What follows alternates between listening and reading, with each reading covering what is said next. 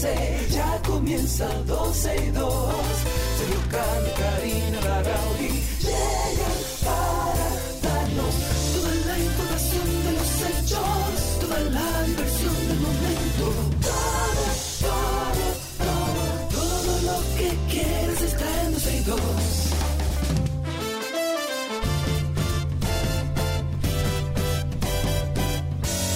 El reloj ya marcado las 12, ya comienza 12 y 2.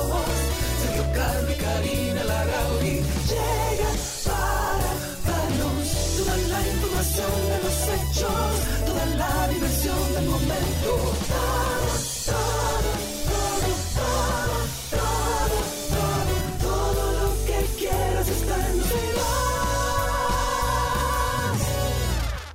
Lo que quieras está aquí en 12 y 2. Bienvenidos, gracias por la sintonía a todos los que están en contacto con nosotros por todas las vías que tenemos. Así sea por Twitter, buscándonos como 12 y 2. Ya ahí veo a varias personas. Está nuestro amigo F de Trainer, Annie, Lucas, Patricia, mi querida Clara Ver, Joaquín. Bueno, a todos gracias por estar en sintonía con nosotros a través de Twitter Spaces. También estamos en vivo a través de nuestra página 12y2.com. Por ahí puede escucharnos en vivo. Además, recuerden que eso es una especie de revista digital con toda la información que compartimos aquí a diario para que la puedan tener ahí a mano y si quieren actualizarse durante el día y puedan hacerlo por ahí. 12y2.com a través de Tunin, a través de la página de la 91 y por supuesto a través de la 91.3 FM. Bienvenidos a todos. Ausenté algunos días porque estaba por asuntos, bueno, entre personales y de trabajo en Medellín. Señores, si nos escucha algún colombiano, qué bello Medellín, pero yo creo que su recurso más importante son sus personas, sus ciudadanos. Qué cosa tan linda, qué forma tan cálida de tratar al, al, turista. Yo creo que a todos, yo creo que lo llevan en la sangre, es su forma de ser. A todos los colombianos que viven en República Dominicana, qué país tan hermoso que tienen, o por lo menos parte de lo que he, con, he conocido. Ya estoy aquí, Sergio hoy se ausentará eh, por temas de trabajo, pero mañana ya estaremos ambos en el programa como todos los días. A nuestros amigos de Twitter Spaces, ayúdenme ahí compartiendo el enlace de Twitter Spaces, que ustedes pueden conseguirlo también en nuestro perfil y así solo tienen que cliquear, porque por error entré a través de mi cuenta personal. Pero ahí estamos en Twitter Spaces. Bienvenidos a todos, gracias por estar con nosotros. Atención a las personas que gestionan Airbnb porque se está moviendo algo alrededor de las plataformas digitales. Esto no es algo nuevo, es algo que venimos hablando hace ya algún tiempo. En este caso de Airbnb específicamente, el presidente de Azonadores, Rafael Blanco Tejeda, ha dicho y ha considerado como justa la decisión por parte del gobierno de que se le apliquen impuestos a Airbnb y a todas las plataformas digitales. Para el año 2023 se está planificando que se haga eso. A mí no me parece mal Airbnb y todas las plataformas digitales en otros mercados pagan impuestos al gobierno. Y el presidente de Azonadores también manifestó que el siguiente paso es regularizar sus operaciones. Él dijo que piensa que eso ya es una medida que garantiza un espacio de competencia leal entre todos los actores que están in, in, interviniendo en el sector turístico para que incluso trabajen en conjunto, para que incluso juntos puedan garantizar seguridad a nuestros turista, eh, turistas. Azonadores tenía como reclamo desde hace muchos años eh, debido a que hay un grupo de empresas que no pagan los impuestos y Azonadores paga todos sus impuestos y es válido.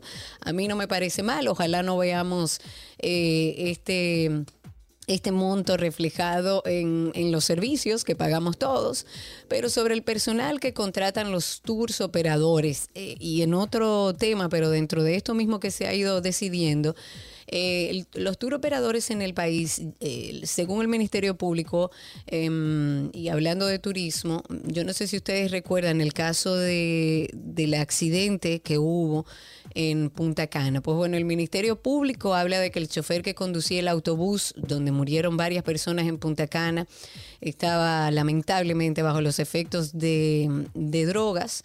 Él dijo que es importante la regulación de todas las agencias, de todos los tours operadores y que yo creo también que la parte regulatoria, la parte de regulación es parte eh, ideal, no solamente para, para el turista que viene, incluso para nosotros cuando hacemos turismo dentro de nuestro mismo país, para garantizar un espacio que permita la operación segura de todas las actividades turísticas. Habrá que ver cuando se empiece a implementar esto, aparentemente para el año que viene, 2023 cómo se verá reflejado esto en los servicios que todos nosotros pagamos. Lo que sí es que yo entiendo que estas plataformas al Estado debe pagarle impuestos. La semana pasada, y cambiando un poco de tema, nos topamos con un hilo de tweets del fotoperiodista ambiental Marvin del Cid, que me lo encuentro a cada rato por ahí por semana haciendo sus avistamientos. Y en estos tweets él llamaba a tener una alerta con un italiano estafador de plantas eléctricas en Santo Domingo. Y lo que más me sorprendió fue la viralidad de estos tweets y las múltiples manifestaciones de afirmación sobre este caso. Marvin está en la línea con nosotros para que nos explique un poco. Marvin, ¿cómo estás? Hola Karina, ¿cómo estás? ¿Me escuchas bien? Perfectamente bien. Marvin, ¿por dónde arrancamos? Explícame un poco esto, por favor, para aquellos que no han visto este hilo de tweets. Mira, yo realmente yo me he sorprendido, me he sorprendido muchísimo con la cantidad de respuestas como tú dices. El, el, hilo lleva como 60 mil vistas y un montón de retweets y, y, y, y citas. Realmente, lo que pasó, pasártelo rápido, yo me bajé en el parqueo de un supermercado, el de la cadena ahí cerca de la rotonda del Botánico, y me interceptó un uh, italiano, se identificó como italiano y hablaba como italiano, parecía, parecía italiano, asumo que era italiano. Eh, me interceptó antes de entrar a la puerta diciéndome que me quería regalar algo porque se tenía que ir rápido al aeropuerto y no sabía qué hacer con eso, que no sé cuánto. Yo lo vi, yo me sospeché que algo había, algo extraño. ¿Cómo que esto está muy raro? ¿Cómo que usted me va a regalar algo? ¿Y qué fue lo que te ofreció Marvin? La curiosidad me, me, me, mató y le empecé a seguir la corriente eh, y, y realmente abrió el baúl de la, de la jipeta, andaba una Suzuki Vitara gris y lo que, que tenía era una planta eléctrica de gasolina y dos herramientas, era un martillo eléctrico y otro, un taladro, yo creo, de la, marca italiana Bianchini o algo así.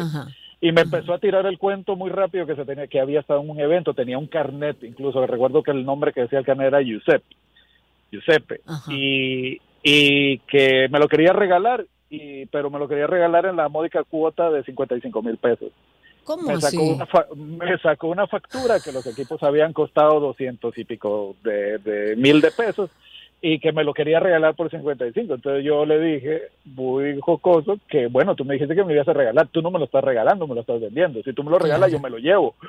yo no tengo dinero para pagar. Lo curioso fue que justo ahí aparece una jipeta con un grupo de muchachos adentro, pasándome por atrás, bajan el vidrio y me están grabando. Yo vuelto, me, me hacen señas yo volteo a ver y me están grabando con un celular y el tipo me grita, ten cuidado, es un ladrón, es un estafador, ese le roba a la oh. gente.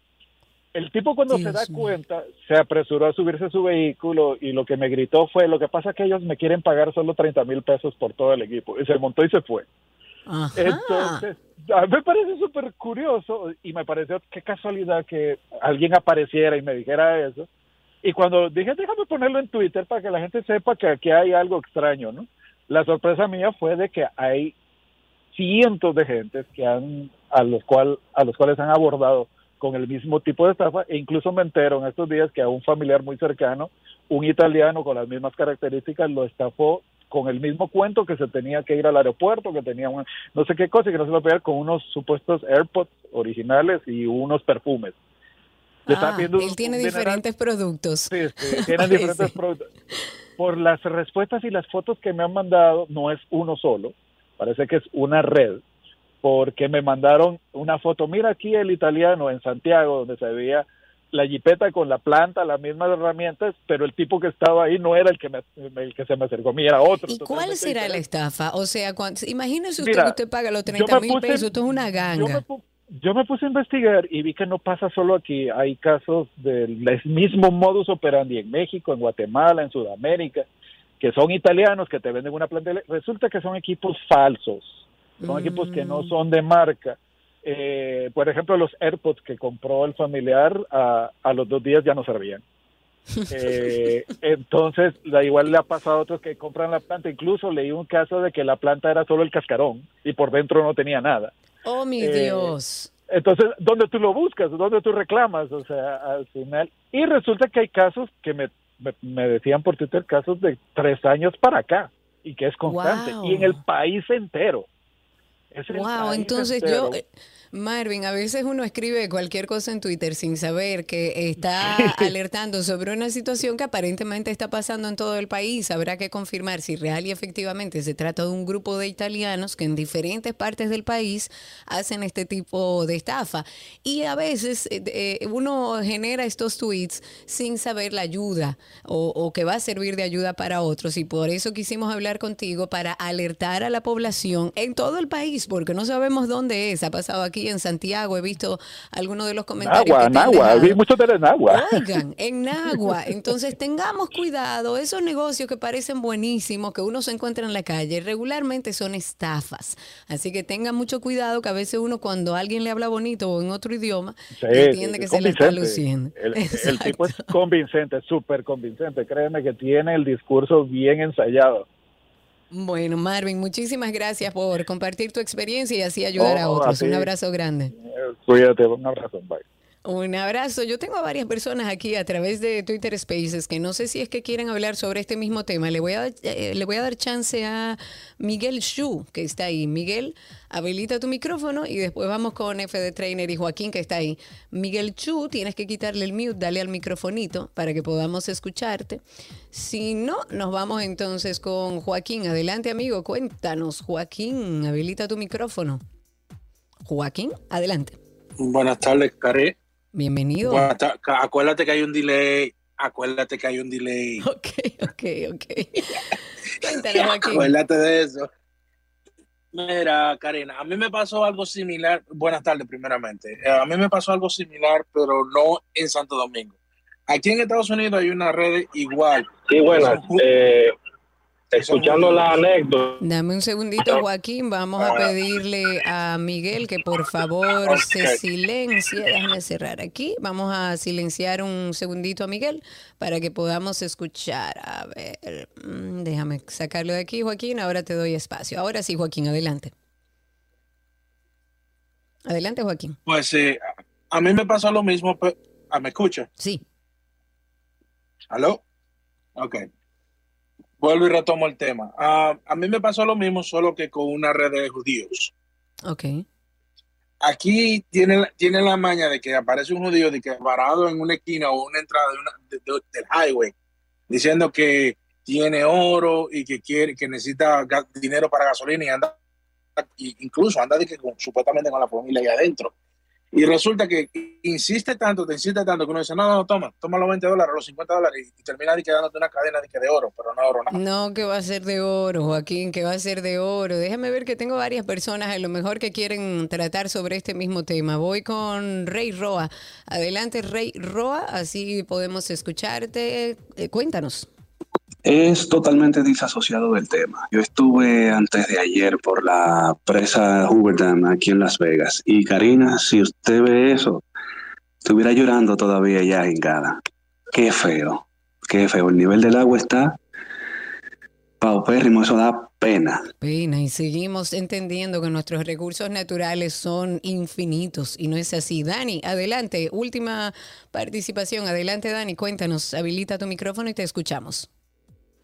Buenas, buenas. Buenas, buenas. Eh, oye, eh, no pasó en Dominicana, pero sí nos pasó allá en Nápoles. A un pana le hicieron, no algo parecido, pero algo cerca.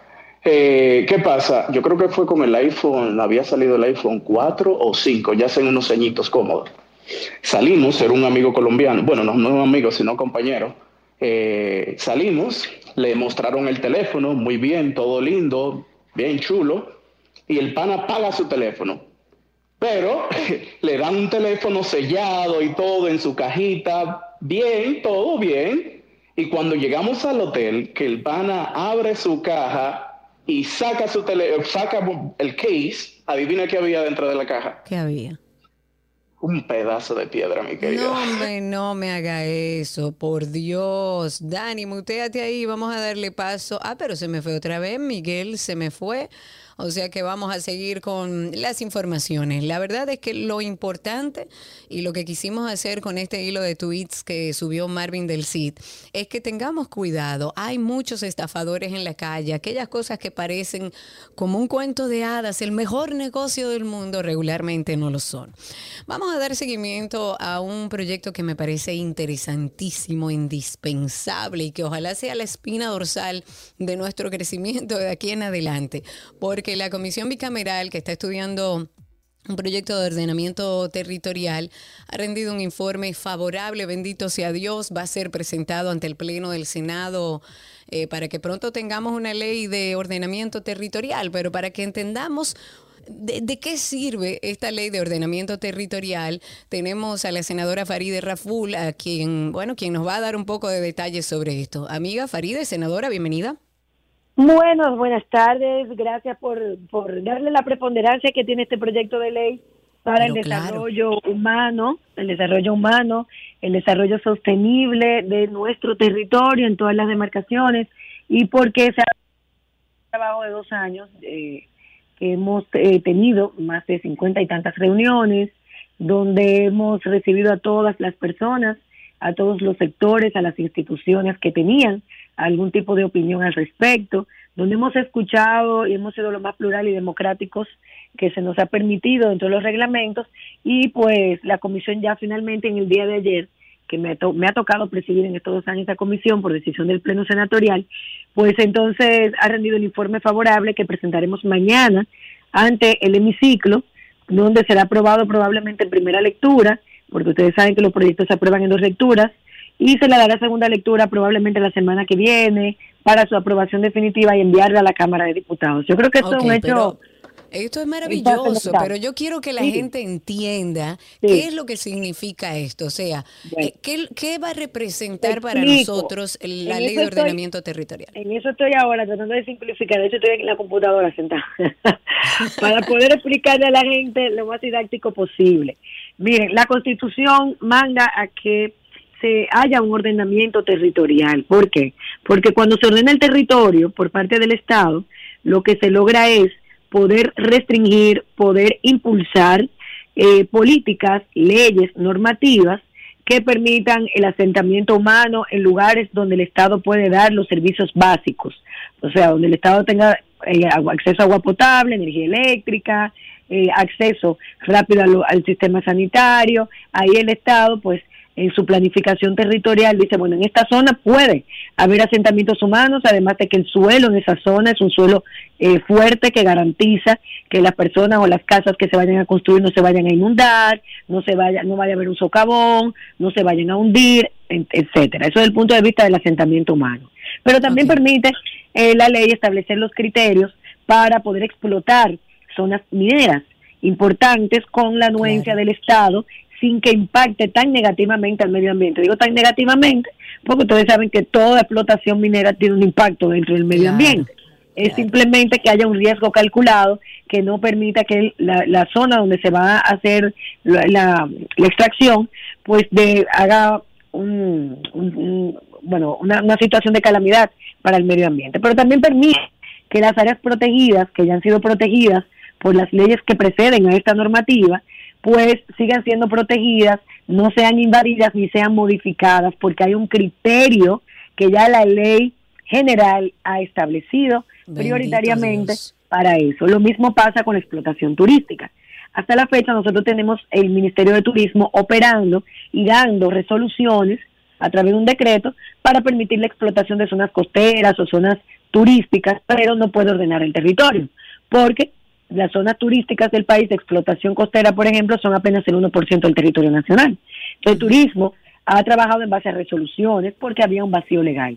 Ahora, con el plan de ordenamiento territorial o con la ley que establece los criterios, va a tener también el Ministerio de Turismo criterios eh, identificados generales a la hora de emitir sus resoluciones que vayan en armonía con lo que es todo el territorio que está compuesto por un municipio cabecera, y por distritos municipales. Eso es importante que la gente lo sepa.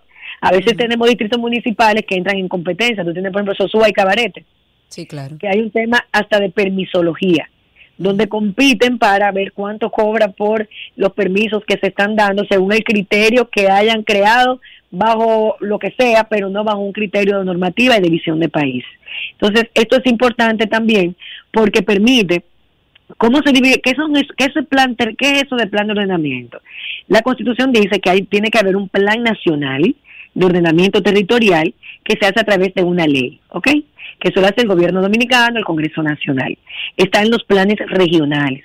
Cada región que tiene sus propias características tendrá un plan que se hará desde el Ministerio de Economía, Planificación y Desarrollo, porque hay quien planifica el territorio, el órgano rector, en nombre del Estado, para ver cómo esa región tiene algunos criterios que pueden ser compartidos sin importar los municipios o distritos municipales que pertenezcan a la misma, ¿ok? okay y luego los planes municipales, ¿ok?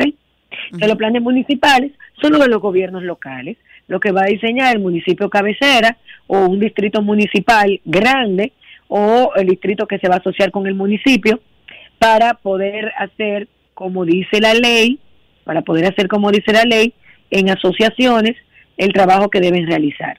Esto es importantísimo eh, también porque ya, ya expliqué cuáles son los planes, nacional, regional, municipal, municipal y hay otros supramunicipales que son los que ya meritan la intervención directa del Estado, pero que no pueden obviar nunca la participación de las municipalidades, ¿ok? De los ayuntamientos, de los distritos y de los municipios. Como por ejemplo, que es un caso supramunicipal, donde se va a hacer un aeropuerto, por ejemplo, que hay un, el, estudio de uso del suelo bajo los criterios, establece que se puede realizar ahí, pues ahí entonces se puede hacer un aeropuerto, pero eso ya es un plan supramunicipal porque ahí van a tener otras condiciones, entra aeronáutica, entra otros elementos, ¿ok? O el plan de pedernales, por ejemplo.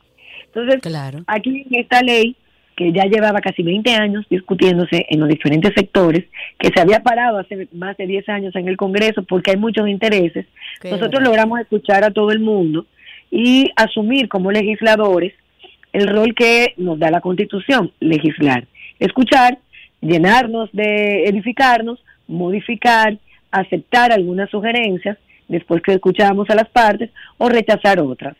Tratamos de hacer una ley lo más consensuada posible, eh, una ley que se pudiera aplicar, establecemos un régimen de sanciones, porque aquí hay leyes que se aprueban sin un régimen de sanciones, no está la tiene. Claro, hay un, sistema de, consecuencias, pero que se aplique y sea serio. Claro, claro, va a haber un régimen de, de, sanciones que lo creó la comisión, eh, por tanto para el funcionario que viole como también para las personas que hagan lo contrario a lo que dice la ley y vayan y hagan y construyan en terrenos donde el uso de suelo no está permitido para hacerlo. Tú tienes un país que tiene 159 municipios, tenemos 300, con los distritos son 350 y pico, y nada más tenemos dos planes de ordenamiento territorial, en la capital y en Santiago. Oigan bien. En la capital y en Santiago.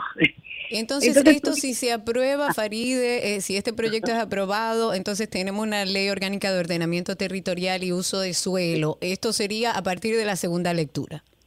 Esto sería a partir de la segunda lectura, iría a la Cámara de Diputados, que tendría ya que, aprobarla también, agotar el proceso de aprobación, porque ya se conoció, acuérdate que la comisión que encabezaba yo era una comisión de diputados y senadores, eso agiliza los procesos, porque ya el informe va directo al hemiciclo, inmediatamente se aprueba en el Senado, eh, porque los diputados trabajaron en él. Eh, el tema es muy importante, establece plazos también, se le está dando un plazo de 33 meses a lo máximo para que se desarrollen los planes de ordenamiento territorial.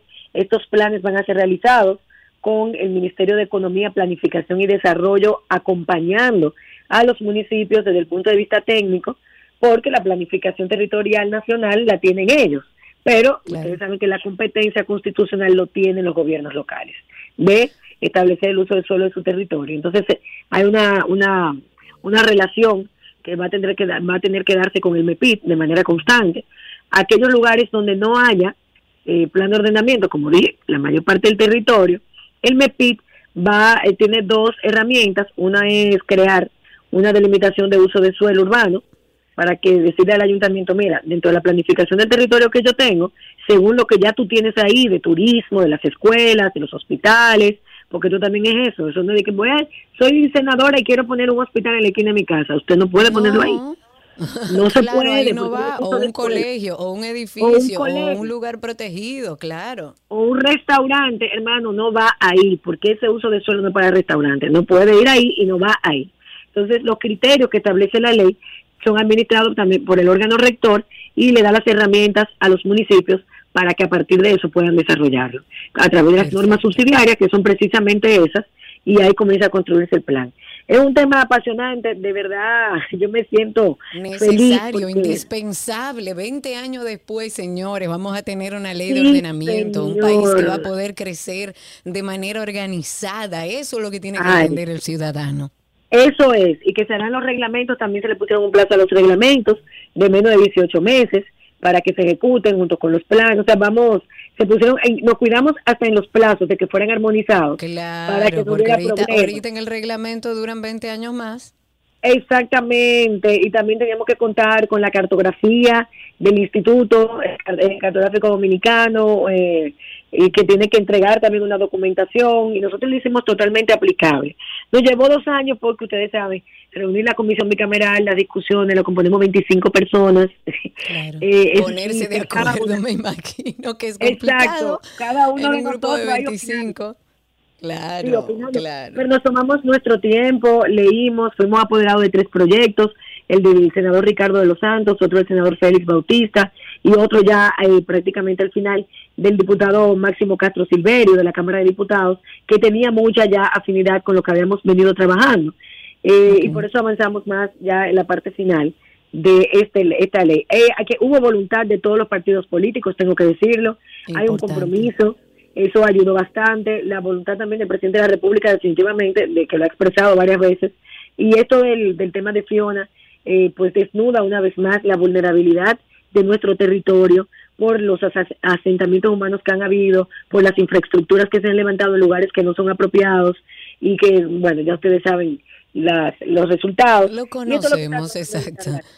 Exacto. Mm, Bueno, muchísimas muy contenta, gracias, eh, contenta. Farid. Yo también estoy muy contenta de que finalmente podamos decir que estamos muy cerca ya de tener una ley orgánica de ordenamiento territorial, de uso de suelo.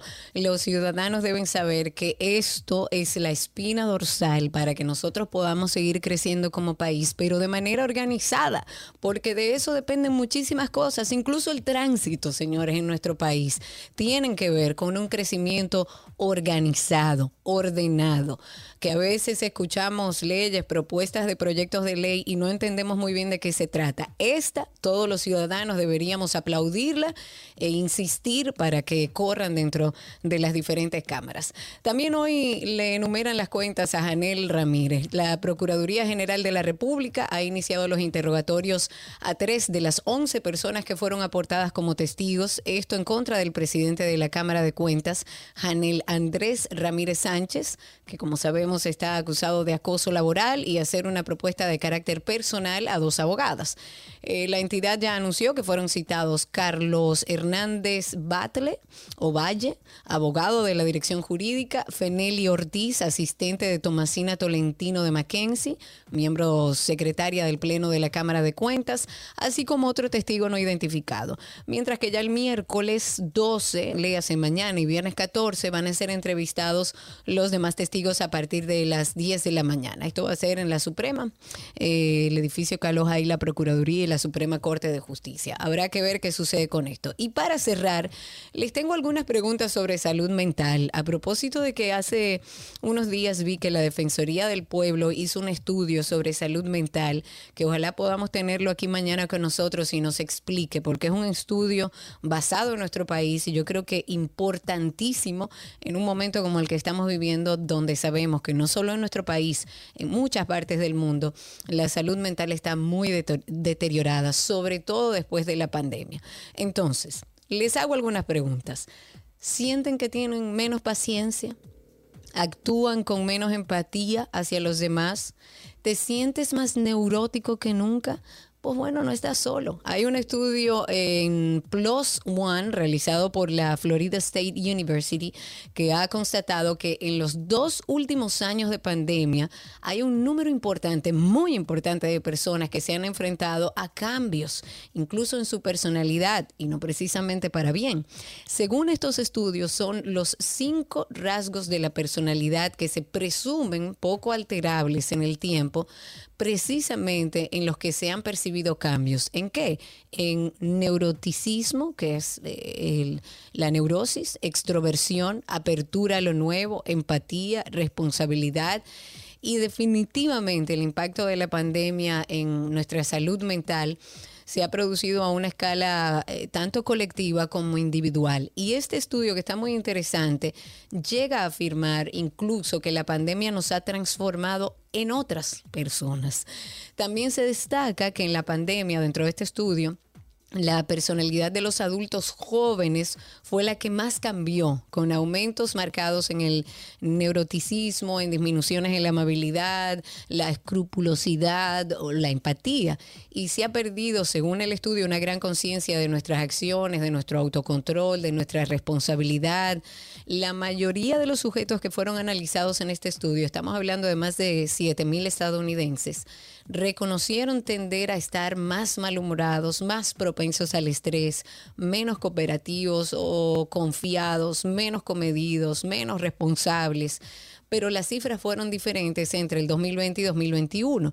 En el segundo año de la pandemia, muchos jóvenes reconocieron tener menos paciencia y empatía, pero en general se destaca una irascibilidad y tendencias depresivas. Esto es en Estados Unidos. Hay un estudio que ha hecho la Defensoría del Pueblo que a mí me parece interesantísimo, que ojalá podamos conversar con él o con alguien de la Defensoría del Pueblo, para que sobre esa base podamos llamar la atención del gobierno dominicano y, empecemos a entender que estamos como sociedad manejando un deterioro importante en nuestra salud mental y tenemos que prestarle atención porque en gran medida un país depende de la educación y de la salud mental de sus, de sus ciudadanos.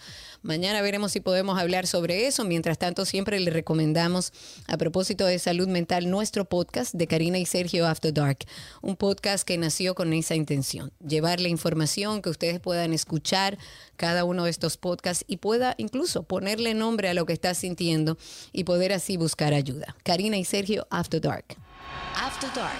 Violencia intrafamiliar. Cuando hablamos de violencia intrafamiliar, estamos hablando de una relación de pareja donde hay una necesidad de uno de los miembros de someter al otro, de dominar al otro y de control y de poder. Es un tema bastante alarmante Sí, señor. en sociedades como la dominicana, en donde hablamos del término feminicidio como otra pandemia de Latinoamérica. Tú preguntas por ahí qué es un feminicidio y un niño de 7 años a lo mejor te puede contestar porque es una palabra que utilizamos mucho, es algo que pasa muy frecuente en nuestro país. Una relación donde no es democrática, no está consensuada, no hay una negociación y consulta, no hay una capacidad de negociación, porque los puntos de vista se imponen aquí. Cualquier persona puede estar expuesta, esa es la realidad, de forma permanente a diferentes tipos de violencia intrafamiliar. Es un tema bastante delicado al que debemos prestar atención y buscar ayuda lo más pronto posible.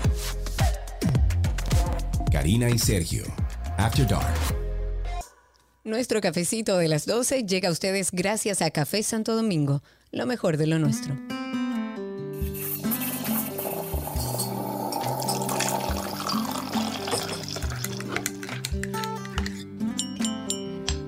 Ay, ay, ay, oigan la cucharita ahí de nuestro cafecito de las 12 para compartir este momento donde todos los que somos amantes al café nos sentamos cinco minutitos a hablar de cómo empezó el día con nuestro café. Ustedes pueden ir llamando al 809 o no.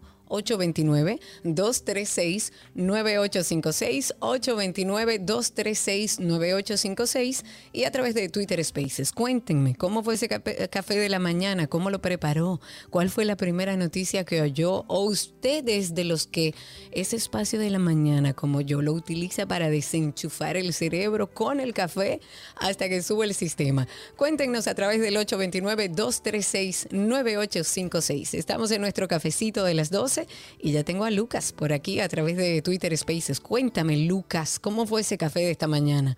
¿Y cómo lo preparaste? ¿Y cuál fue la primera noticia que leíste? Hola Karina, buenas, ¿me escuchan? Perfectamente. Qué bueno, Karina. Eh, bueno, veo que estaba en una de mis ciudades favoritas, Medellín, Ay, que es ay, excelente. ay, ay, ay, ay, Esto la es una gente es maravilla. una cosa, además. La eso- gente, la gente, la calidad de gente, sí, muy buena. Mi cafecito fue, fue- en los últimos días ha, ha sido aquí en la costa norte, uno de mis sitios favoritos que se llama, si no lo conocen, Seahorse Ranch en Cabarete. Ay, sí, bellísimo. Es chulísimo. Entonces eh, me ha tocado mi cafecito, unos jardines espectaculares que hay aquí, caminar y con la luna también saliendo con el sol. Así que ha sido muy chulo, eh, la, la verdad. Qué lindo. Eh, mi- mis últimos días. Eso fue la parte positiva. La parte no tan positiva, Karina, fue en mi camino hacia acá, hacia la costa norte. Me tocó pasar, eh, eh, pasando ese accidente que estaba allá en Punta Cana Ay, sí. eh, vi del otro lado el, el asunto, pero yo seguí y me enteré en el camino de lo que sucedió. Y es lamentable porque, mira, el mismo Hugo lo sabe porque de- Hugo es de nosotros y sabe cómo son las cosas en este país, cómo funcionan. Pero más que el chofer que, que- que dicen que andaba eh, eh, eh, embriagado no sé qué, es también, es también fiscalizar estas compañías de tour operadoras. Porque yo, yo veo todos los días y en mi camino hacia acá camiones con la goma mala, con la suspensión mala, eh, mal cargado, guagua rebasando como los locos, que también tú lo has visto y la mayoría de nosotros dominicanos lo vemos, es sentarse con toda esta compañía, empezar a fiscalizarle que los equipos estén buenos, que, la- que los autobuses estén bien, que la goma, estén, la llanta estén buena. Esa llanta de ese autobús estaban lisas toditas. Tú sabes. Entonces, no, no, no tanto es responsabilidad del chofer porque él, es- él es el jefe de ese autobús, pero también de las compañías, de las empresas. Y del Estado, que debe regularlo. Estábamos hablando al inicio del programa justamente que se va a trabajar en la regulara- eh, regu- regularización de estos eh, tour operadores también. Entiendo que se ha ido trabajando de a poco, falta trabajo por hacer. Evidentemente no se puede exculpar al sistema que debe supervisarlo, pero también manejar bajo los efectos de cualquier cosa cuando usted tiene en sus manos la vida de tanta gente, si es real, es una irresponsabilidad. Me voy con Joaquín, que lo tengo también a través de Twitter Spaces. Estamos en nuestro cafecito de las 12. Joaquín, cuéntanos. Buenas, otra vez, aquí disfrutando de, de mi café. Uy, por qué rico. vez. De Greca. Ah, no, esta es de máquina ahora. Ah, ok.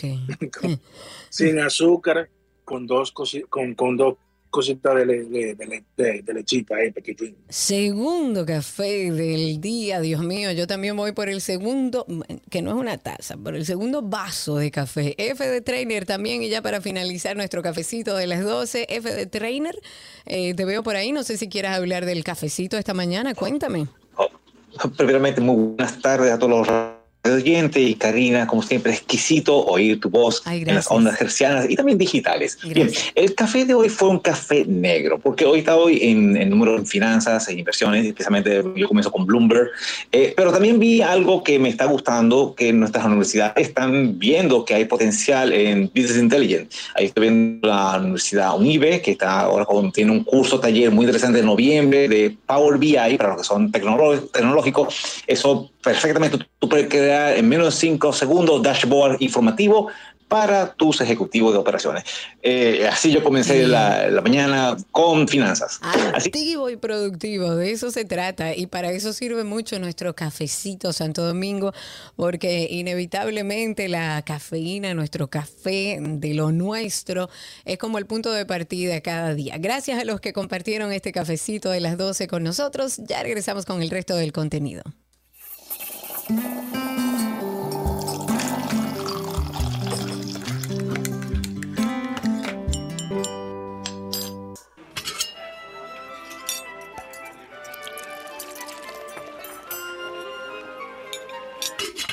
la la, me oui, je mange comida de Gabriela parce que bonissime, me oui. Hola, Gaby. Hello, ¿cómo estás? ¿Sí o qué? Qué bueno ¿Sí o qué? ¿Cómo estás, mamacita? Ajá, te vi por ahí. A mí me fascina Medellín. Me Medellín es una cosa, tú sabes que Sí. me hace recordar a don Freddy Verasgoico, que yo nunca entendía por qué, porque no conocía hasta hace poco eh, Medellín ni ninguna parte de Colombia. Él decía que su lugar favorito en el mundo era Colombia y hablaba mucho de Medellín. Y yo creo que mucho tenía que ver con la gente. Qué gente Eso tan te iba a decir. linda, Dios Wow. mío. A mí me tocó en un momento determinado visitarlo hace unos años eh, para algo de una feria gastronómica y yo me quedé enamorada, de su gente, de su entorno, del ambiente que se vive y pensar que años antes era otra cosa. O sea que Otra yo creo que de hecho, está la fui y voy a- esperanza. Sí, de que y tú sabes que podemos podemos hacerlo, claro, porque yo estaba, eh, fui a visitar la Comuna 13, que hace algunos Ay, años, el que no conozca la historia, búsquela, porque la Comuna 13 en Medellín era como el lugar donde la policía no podía entrar, todavía al día Sí. de hoy no entra, pero no, y, y era el lugar donde Pablo Escobar buscaba a sus sicarios, o sea, ese era el lugar más peligroso de todo Colombia. Y hoy en día es un lugar turístico donde todavía la policía no entra. Sin embargo, los mismos ciudadanos decidieron que esa iba a ser una zona segura y que ellos iban con el apoyo del Estado, que le construyeron unas escaleras eléctricas y una serie de cosas y, lo- y el arte callejero. Y eso es una, un, un lugar modelo. Esa comuna es hoy en día un lugar modelo y el lugar más seguro de toda Colombia. Así es, o sea que yo creo que tenemos la esperanza de que podemos. Exacto. desde el tránsito, desde la organización, desde la delincuencia, desde todo, porque al final Se yo creo que cada dominicano quiere que nosotros como país seamos mejor. Así que Así pienso que cada uno tiene que poner su granito de arena. Así es, eso tiene mucho que ver con los ciudadanos, porque allá en Colombia fueron los ciudadanos, no la policía ni el Estado. Vamos a hablar de comida, porque estamos con Gaby y tenemos una semana con recetas eh, con ingrediente, bueno, con el ingrediente de aceituna. ¿Qué preparamos hoy, Gaby? Ah, sí. Pues te invito a que pases por mi cuenta porque la que publicamos ayer es buenísima, es un tapenade que es genial para untar, para poner sobre alguna carne, sobre algún pescado, pero hoy vamos a hacer, no sé por qué yo pienso en ti en estas cosas, como a ti te gustan las cositas raras, algunas veces para sorprender inclusive a nuestros invitados, vamos a hacer unas aceitunas que vamos a rellenar con queso de cabra y las vamos a freír. No, pero las vamos a freír. mío. Entonces va a quedar, o sea, tú no te puedes imaginar. Divinas. Tiene la ventaja también esta preparación que si no quieres hacer las aceitunas, eh, no las quieres rellenar, pues perfectamente simplemente la vas a pasar por las mezclas que vamos ahora a decir y las fríes y las sirves como como si como una picadera normal, o sea, y, son dan una seguidilla, Karen, que es bueno. imagino. Inténtenlo para que vean. Bien, vamos a utilizar aceitunas verdes, que quedan muchísimo mejor para esta preparación que cualquier otro tipo de aceitunas. Vamos a hablar de las típicas aceitunas que vienen rellenas de pimientos, para que más o menos la gente entienda. No importa el tamaño, obviamente, mientras más chiquititas sean, puede ser hasta más agradable comer. Pero las tradicionales, esas que vienen rellenas de, mm, de pimientos, son súper. De esa hablemos de una cantidad de 12, 15, porque obviamente eh, aquí en la preparación va a depender mucho de las mismas aceitunas que, que pongas, pero puedes hacer desde 3 hasta 100, no sé, todas las que quieras. La cantidad que quieras. Exacto. Lo vamos a rellenar con un queso de cabra, pero también puede ser con un tipo cream cheese o con ricota, quedan increíbles. Si lo haces con queso de cabra, no le pongas nada sobre el queso de cabra. Si lo haces con cream cheese, pudieras agregarle un poquito de eh, puerro picadito y rellenarlas. Y con ricota eh, también puedes hacer una mezcla si quieres con ricota y cream cheese o sola va muy, muy especial porque sabemos que la aceituna es salada y, y de hecho tiene un sabor, ¿verdad?, eh, predominante. El truco para rellenar estas aceitunas es colocar cualquiera que haya sido tu elección, ya sea el queso de cabra, el cream cheese o la ricota, en una bolsita para hacer una manga. Y vamos a cortar la puntita, eh, no la cortes muy, muy grande, sino más o menos mide el hueco de tu aceituna para poder rellenar. Aparte, vamos a tener la mezcla de lo que sería la fritura. En este caso, vamos a batir un huevo y vamos a tener un poco de harina mezclado con fécula de maíz y aparte también vamos a tener pan rallado. Puedes hacer otra mezcla, que es la que hemos compartido en varias ocasiones, que es la mezcla de tempura, o puedes también hacer una mezcla tan simple como la de pancakes o la de eh, biscuits que, que, te venden en, Ah, ya en polvo. Cualquiera de, de esas opciones. Me gusta más la de pasarla primero por una mezcla de harina y fécula de maíz, que para las personas que algunas veces me preguntan, fécula de maíz es comercialmente, y valga la cuña, maicena, eh, mezclado con eh, la harina. Vamos a pasar cada una de las aceitunas rellenas por aquí, luego la pasamos por huevo y luego la vamos a pasar por el pan rallado. Eh, si la haces con cualquiera de las otras mezclas, ya sea tempura o una mezcla de pancakes, simplemente es sumergir la aceituna y llevarla a freír. La mezcla de ambas, tanto de, de tempura como de pancake, tiene que ser gruesa. Si la haces muy, muy fina, es decir, muy aguada, la aceituna no se va a cubrir por completo. Por eso es que te decía que me gusta más la mezcla de harina fécula, huevo y pan rallado. Teniendo esto, porque la piel de la aceituna es muy repaladiza para este tipo de cosas. Teniendo esto, vamos a hacer una fritura sumergida y mientras más pequeña la ollita, mucho mejor nos va a funcionar. Ponemos bastante aceite que cubra, lo ponemos a, a calentar y ya cuando esté apto para una fritura sumergida vamos a comenzar a agregar nuestras aceitunas rellenas y en 10 segundos ya todo va a estar. Con una espumadera retiramos todas nuestras aceitunas y vamos a colocar sobre un papel absorbente. Lo ideal no es comerla de una vez, dejar a que se temperen y eso no la vas a servir, o sea, la vas a servir solita con simplemente palillitos y voilà. Créanme que son deliciosas y les prometo subirle el video que justamente esta noche lo haré en casa para disfrutar en familia. Perfectísimo. Recuerden 12y2.com. Ahí siempre están las recetas de Gaby. También a través del usuario de Gaby en Instagram, ella siempre carga las recetas, gabriela.reginato. Y no olviden seguir las cuentas de los maravillosos potes mágicos, la línea Boalá de Gaby, que se llama Boalá RD en Instagram, o Boalá Café ahí en Altos de Chabón, que también está en Instagram. Amiga, gracias. Un beso y nos escuchamos mañana. Bienvenida. Así será. Un abrazo grande, gracias. Y hasta aquí nuestra receta del día.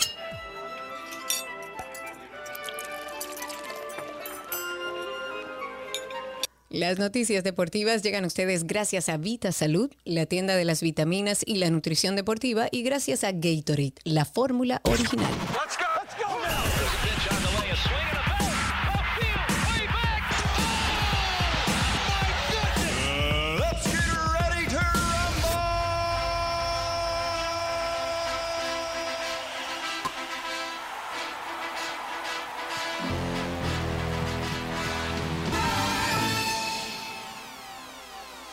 Señoras y señores, ya estamos en nuestros deportes y tengo el placer de recibir a nuestro querido comentarista deportivo que hoy nos ayudará con las noticias y las actualizaciones de los deportes, Eduard Tavares, quien en redes sociales está como arroba etavares31. Eduard, ¿cómo estás?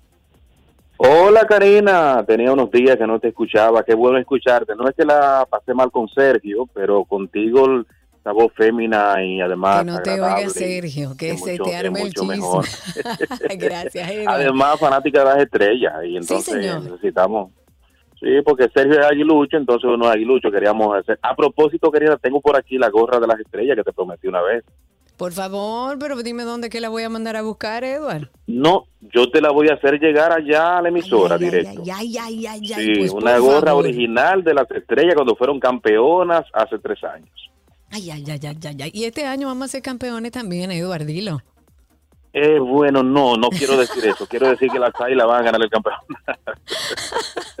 Está bien, no vamos a pelear al aire. ¿Cómo anda el mundo deportivo, Eduard?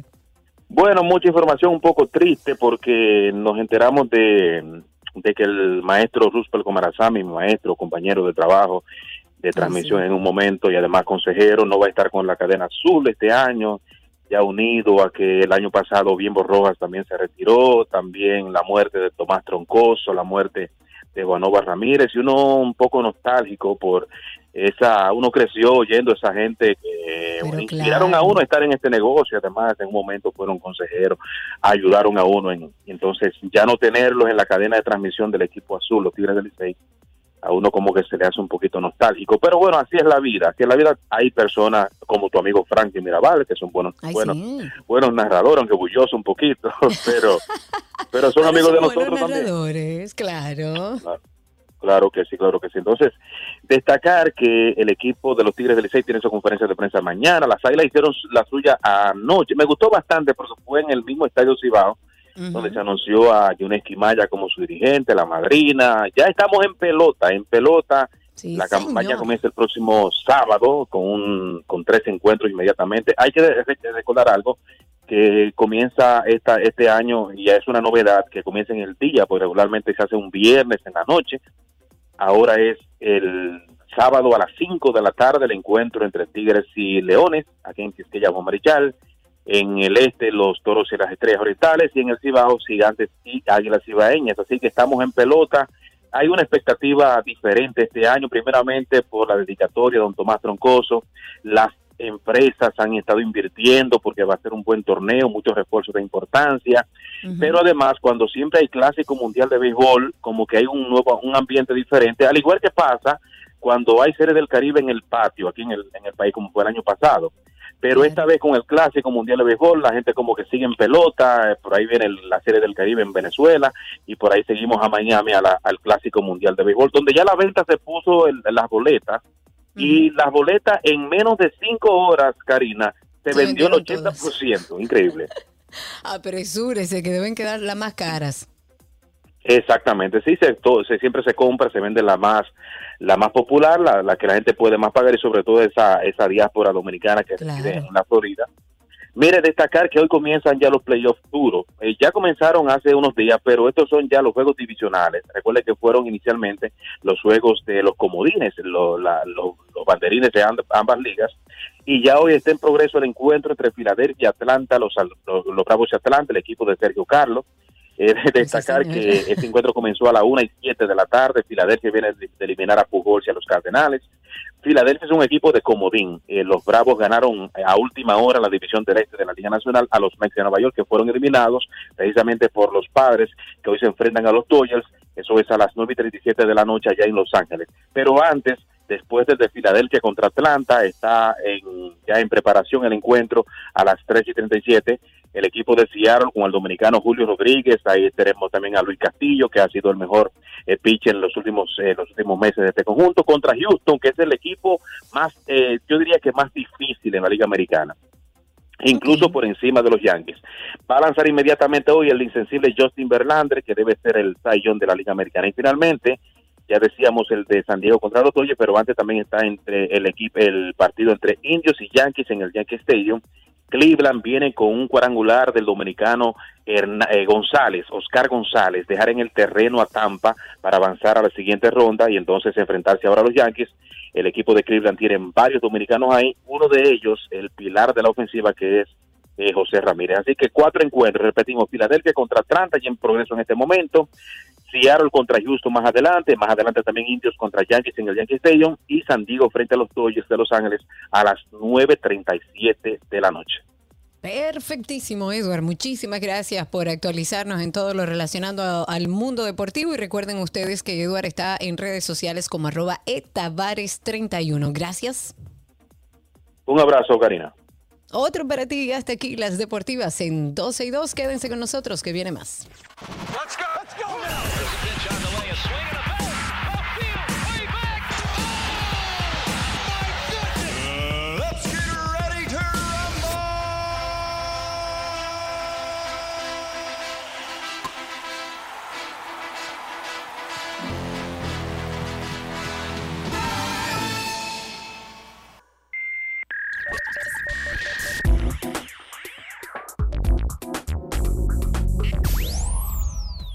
estamos en lo mejor de la web, donde, bueno, compartimos con ustedes esas cosas que encontramos en la autopista de la información, cosas que pueden servirle como herramientas de trabajo. Y vimos un hilo, un hilo de tweets de María Teruel. Ella es una creadora de contenidos de herramientas y ella habló justamente de unas herramientas que te van a servir para conocer bien e investigar a tu cliente ideal.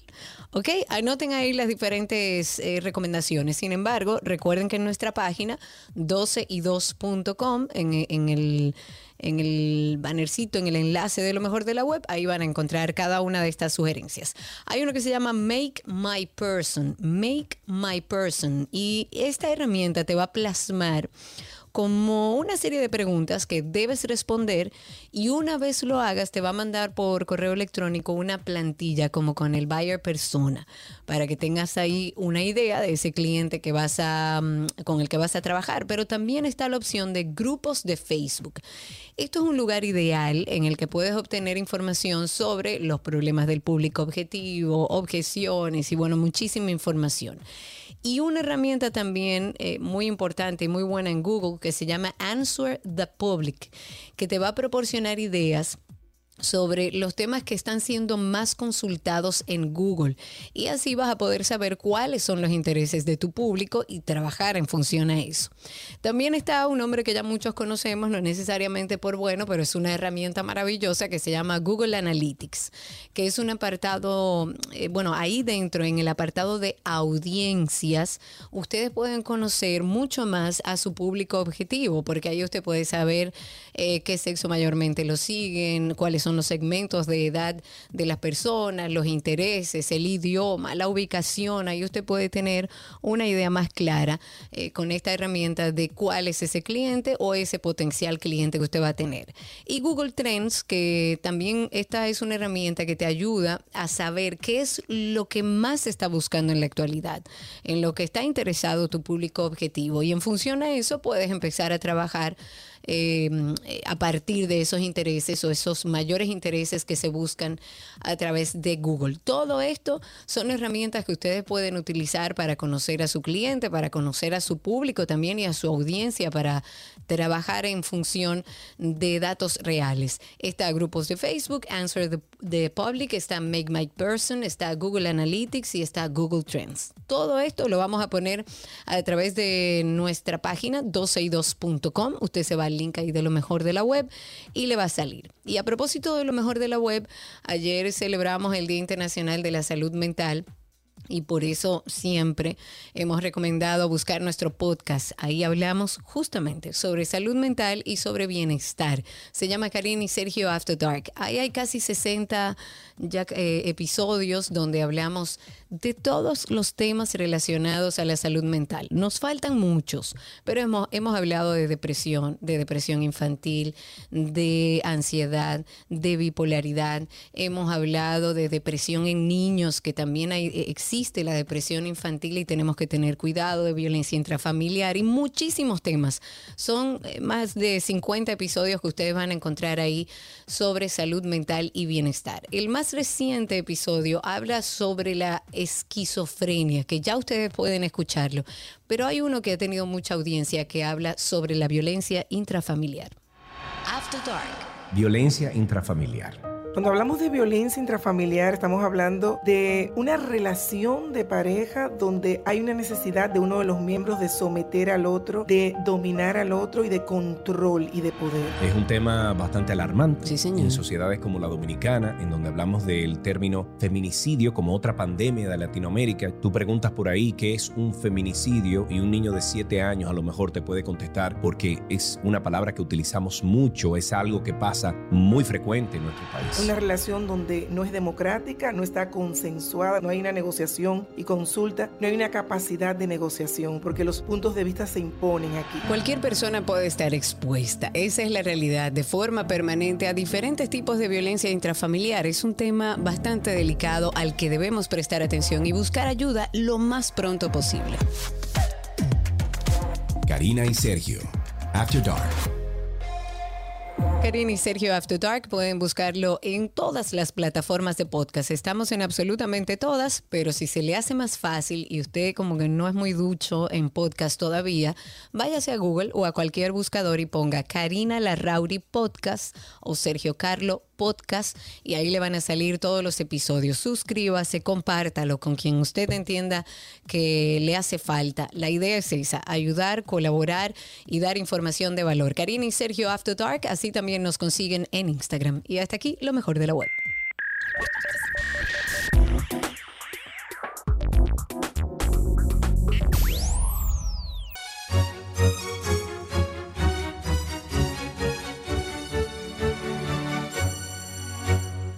Estamos en uno de mis segmentos favoritos, el arte, que a propósito que hablábamos de Medellín y de la Comuna 13, aquellos que conocieron eh, ese lugar en, Medellín, en Colombia, eh, una de las cosas que nos decía un joven que fue nuestro guía y que además nació y creció en esa comuna que en su momento fue el lugar más peligroso de Colombia y decía que uno de los pilares que ayudaron a que eso hoy fuera una realidad completamente distinta tiene que ver con el arte. Y yo siempre he dicho que hay que invertir en el arte y la cultura y por eso tenemos siempre este segmento de arte. Hoy vamos a hablar con Carlos Quintana del interesante proyecto Zona Colonial RD, que a mí me encanta. Pueden seguirlo en redes como arroba Zona Colonial RD. Asimismo, es un medio de comunicación digital que está especializado en la zona colonial, en la ciudad colonial. Y Carlos nos hablará un poco de algo que viene por ahí que se llama Insta Walk Colonial, que se está llevando a cabo todo este mes. Carlos, bienvenido. Gracias por estar aquí. Hola, muchas gracias, Karina. Me encanta la idea de esto. Primero vamos a explicarle a nuestra audiencia de qué se tratan estos Insta Walk de Colonial. Claro, con muchísimo gusto. Mira, nosotros estamos realizando estas actividades desde mucho antes de la pandemia. Solo eso fue lo que nos detuvo, pero ah, desde finales del año pasado hemos vuelto. Entonces, todos los meses estamos realizando estos recorridos. A veces es una vez en el mes, a veces dos, y este hemos traído tres el pasado sábado tuvimos uno con una ruta que fue por el malecón y ahora te hablo ya con más detalles de qué, en qué consisten.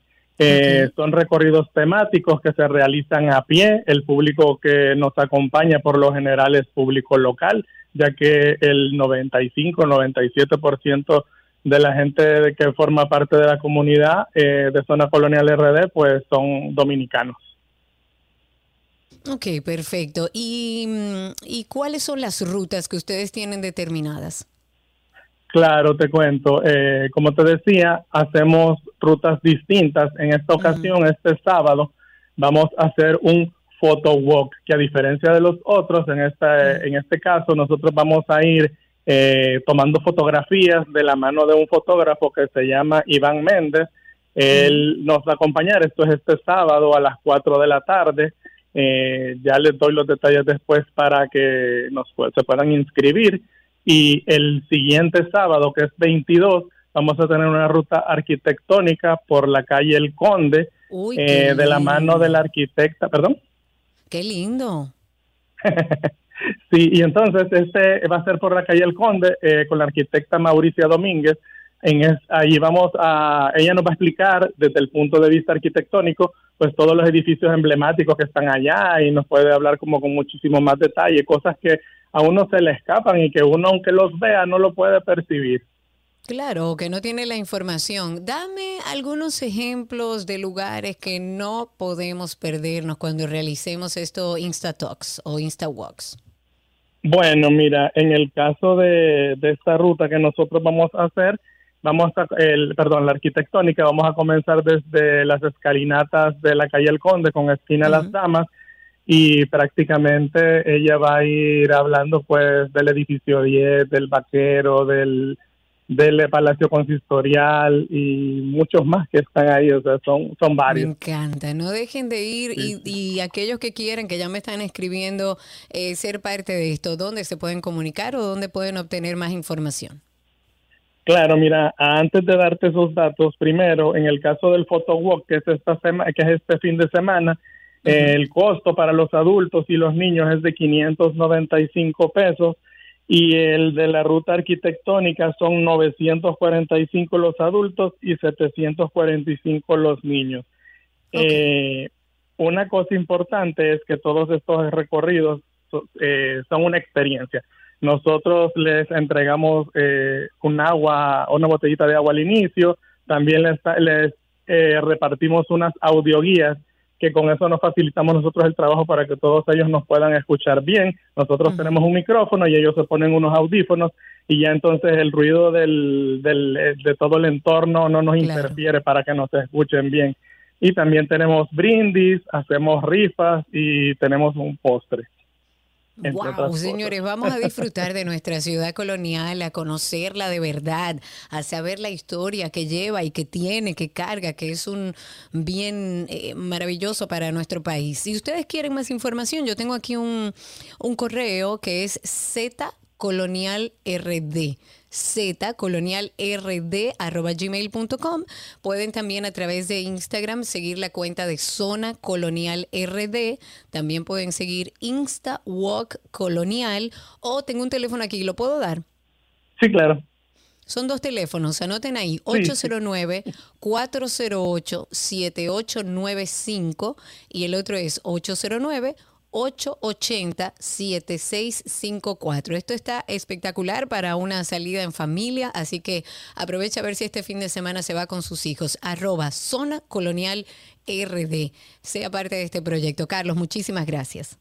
No, gracias a ustedes. Y por ahí seguro nos vemos en la zona. Está aquí Arte en 262.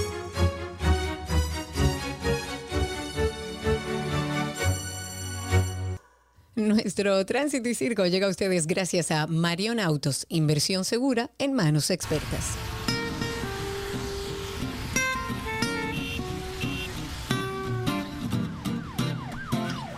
Ya estamos en nuestro segmento de tránsito y circo con ustedes esperando sus llamadas al 829-236. 9856 829-236-9856 y a través de Twitter Spaces por ahí también pueden solicitar ser hablantes. Es tan simple como buscarnos en Twitter como 12 y 2. Ahí si entran al, a nuestro perfil con la aplicación original de Twitter van a ver encima unos circulitos titilando. Clique encima y si no, váyase a nuestro perfil en Instagram 12, arroba 12 y 2, que ahí hemos copiado el enlace ya varias veces. 829-236 9856. Hablando un poco de las cosas que fui actualizándome mientras estuve ausente estos días, estuve viendo el tema de parquéate bien. Ahora surgen nuevos cuestionamientos alrededor de este proyecto de parquéate bien. Estuve leyendo que el empresario Fernando Queipo, Fernando Queipo Blanco, ha reiterado con marcado énfasis que no tiene vínculos comerciales con el proyecto Parquéate Bien, que de manera pilota está ejecutando el Intran para poder facilitar la movilidad en la ciudad de Santo Domingo. Esto es un piloto. Hemos hablado sobre este piloto, ya la, la ciudadanía y la población se enteró de qué se trata. Pero en el caso de este empresario, Fernando Queipo Blanco, él dice que figura como titular y como presidente de la Asociación de Gestores de Estacionamiento y Movilidad que en sus siglas es AGEMOV, en sus registros oficiales. Y él aclara que es una asociación de operadores de parqueo que solo apoya la iniciativa, pese a que más de una promoción oficial los han señalado como parte de este proyecto. Estuve leyendo un reportaje que fue publicado por Diario Libre en el día de ayer, que cuenta que esta asociación de gestores de estacionamiento y movilidad, AGEMOV, o cualquier otra entidad que entre a este proyecto de Parquéate Bien puede salir beneficiado con los 1.600 pesos que estima empezarían a cobrar a través del Intrant o del DGCET por servicio de grúa y parqueo una vez finalice, por supuesto, esta parte piloto del proyecto. La historia trata además de los cuestionamientos que le hacen algunos sectores a esta iniciativa, porque según eh, otra de las cosas que van saliendo, eh, no ha contado con la aprobación del Consejo de Regidores del Distrito Nacional. Es un tema al que incluso la alcaldesa se refirió ayer. Ella dijo que en algún momento enviará la ordenanza al, al Consejo. Todavía ella recuerda que esto está en un proceso piloto. Y ayer estuvimos viendo que el periodista Marino Zapete lanzó la idea, lanzó la idea, porque yo no puedo confirmarlo, de que el Intran y la alcaldía deberían explicar por qué una empresa gestionada, según Marino Zapete, por Jean Alain Rodríguez, cobraría dinero de Parquéate Bien. 829-236-9856 es el teléfono en cabina. Esto es un proyecto que yo creo que deberíamos apoyar si se hace, por supuesto. Eh, con todas las de la ley para que realmente podamos ver si funciona o no este piloto. Yo creo que sí, que urge que saquemos los, los carros de las calles estrechas donde se parquean de manera paralela y no hay espacio para circular. Pero también tenemos que hablar de parqueos porque en nuestro país, lamentablemente, como ha crecido de forma desorganizada, no cuenta con parqueos suficientes. Hay muchísimos negocios que nunca se les exigió la cantidad de parqueos que deberían tener y evidentemente eso hace más caótico la situación. Veamos a ver qué pasa con este proyecto. Por lo pronto, lo que he leído es que ha sido muy cuestionado en torno a este tema de esta asociación que bien deberían desde el Intran, desde el DGCET y desde la alcaldía explicar sobre esta asociación de Gestores de Estacionamiento y Movilidad. 829-236-9856. Tengo a través de Twitter Spaces a ver a Lucas. Lo tengo por ahí, Lucas. Te veo ahí conectado. Habilita tu micrófono para que podamos escucharte al aire. A ver, si no pasamos con Fran Julio, que está ahí con nosotros también. Fran Julio, adelante, tienes que darle al microfonito. Bueno, a ver con quién me quedo. Vamos a empezar con Fran Julio y luego vamos contigo, Lucas. Montéate ahí un segundito. Fran Julio, cuéntanos, estamos en tránsito y circo. Oye, eh, eh, la verdad que es un, eh, un circo el tránsito ah, en nuestro país. ¿Por qué? Eh, venían a Juan Pablo Duarte el domingo y los dueños de la, de la carretera estaban echando carrera en motores. Tuvimos que dejarle el espacio porque si no lo, lo iban a chocar.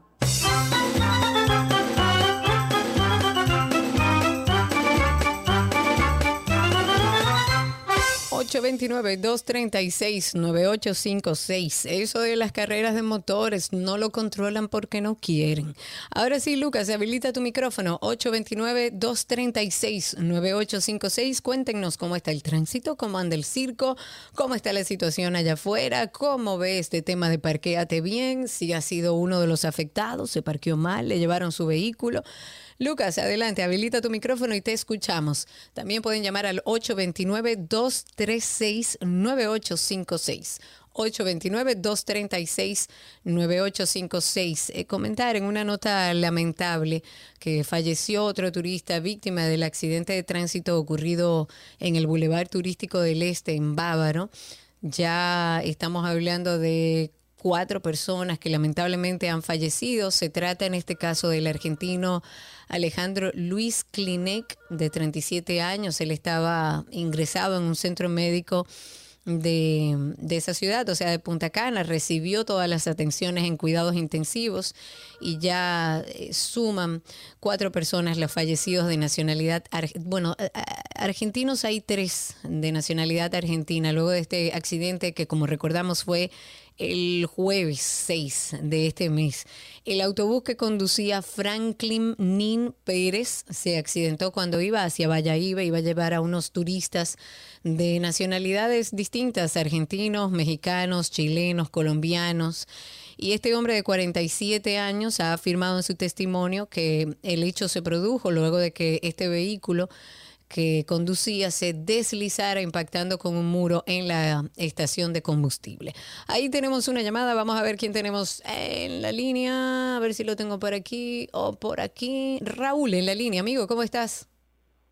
Buenas tardes, Karina, bienvenida. Que Gracias. Pero más te echan de menos los de seis, no, no, no nosotros los que llamamos normal. Ah, bueno, sí, exacto.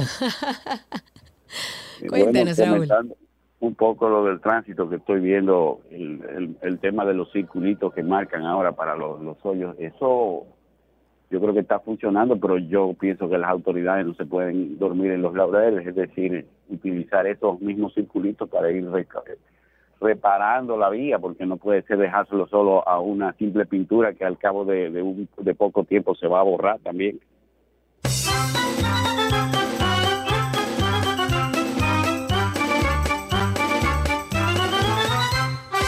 829-236-9856 es el teléfono en cabina. Yo no veo a Cindy, pero creo que tenemos otra llamada ahí. Vamos a ver.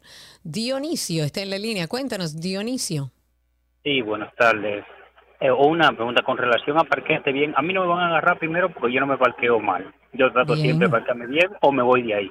Y Muy segundo, ya que los choferes de turismo están, están diciendo allá en Bávaro, en Punta Cana, que van a entregar la licencia si se somete al, al, al chofer, es una buena oportunidad para desaparecerlo a todos. Muchacho.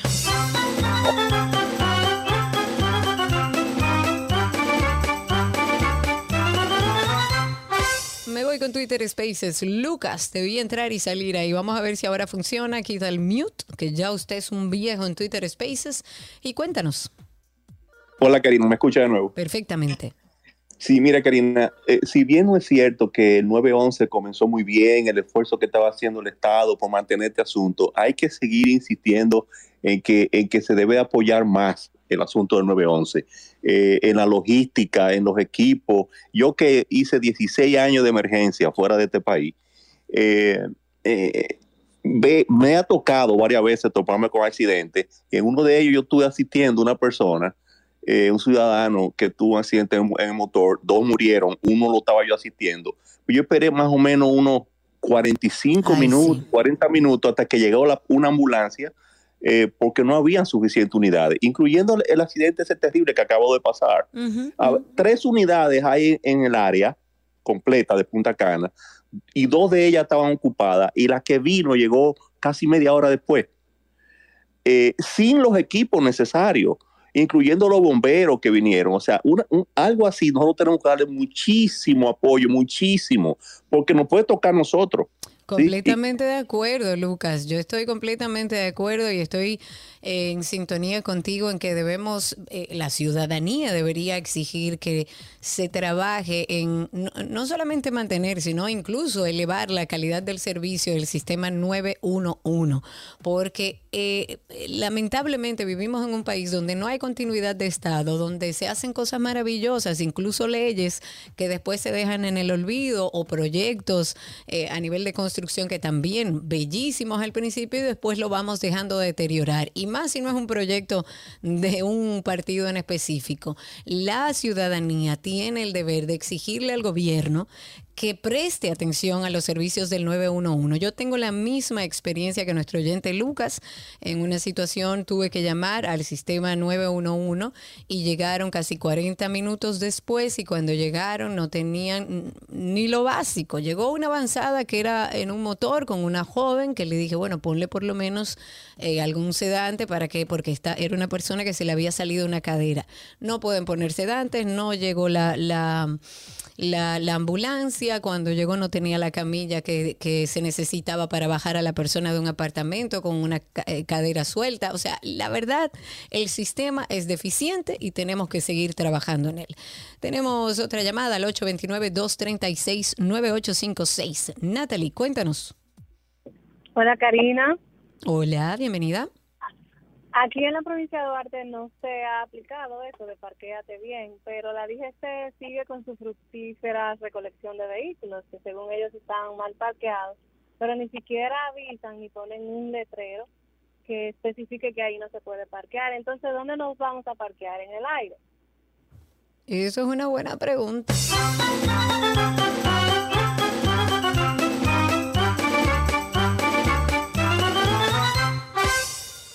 Tenemos otra llamada, me queda una llamadita antes de irme al corte. Vamos a ver si hablamos con José, que está ahí. A ver, José, cuéntanos. Buenas tardes, Karina. Saludos. Hola, bienvenido. Aló.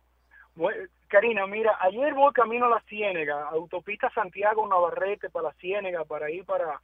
Y está la Guardia Nacional y la Fuerza Aérea con un revisamiento total. Ahí duramos como 20 minutos esperando, eh, eh, parando a todo el mundo. Y eso no estaba prohibido, de que ah, eh, ese peaje. Pero no le dieron alguna razón de por qué estaba el, el- el ejército y, y la aviación parando vehículos. Sí, exactamente. Ayer yo iba camino en Navarrete, eh, Santiago por, por dentro, o sea, por, por la Ciénega. Y entrando a la Ciénega, antes de llegar a la planta de gas muy famosa ahí, Junquito, eh, ahí se me fue el nombre, Ortega Gas. Ajá. Ahí antes de llegar ahí estaba la, la, la Fuerza Aérea y la Guardia Nacional con un peaje de por lo menos, por lo menos, yo conté 12, lo tengo todo grabado, si quieres te lo mando. Oye, yo duré 20 minutos ahí en lo que, que revisaban el vehículo, que si o qué nacional, seguridad nacional, me pidieron licencia, seguro. Ellos no son a mí para hacer eso, creo yo, ¿no? Yo entiendo lo mismo. Hemos hablado mucho de ese tema y de esos eh, de, de esos lugares donde se apostan ahí los policías, los DGC y demás, que uno no entiende por qué lo paran y que se presta mucho esto. ¿Para qué? Para el dame lo mío. Entonces debería explicarse a la, a la población si están en medio de, de un operativo porque andan buscando algo en específico, porque sucedió algo que la ciudadanía no sabe. Bueno, hágalo saber, pero eso se presta para el dame lo mío que tanto daño le hace a nuestro país. Vamos a hacer contacto con nuestra publicidad y ya regresamos.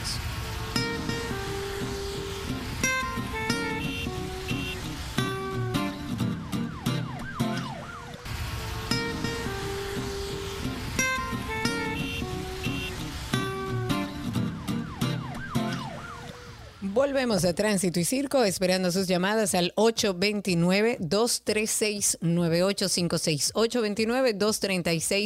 829-236-9856. Cuéntenos cómo está la calle, el tránsito y el circo. Me voy a Twitter Spaces, tengo a The Moon. Jeremy, adelante, habilita tu micrófono y ahí te escuchamos a través de Spaces. Cuéntanos. Saludos, Carinas. Eh, ante todo, agradecerte a ti y a Sergio eh, yo soy más de la personalidad de Sergio, pero admiro. o sea que tú eres más nube negra, ¿verdad? Sí, yo soy más de. con todo pulmón lo que pienso y lo que siento. Muy bien. me gusta que entre ustedes dos está el yin y el yang y tú eres más pacífica y aclara mejor las cosas. Gracias, de eso se trata.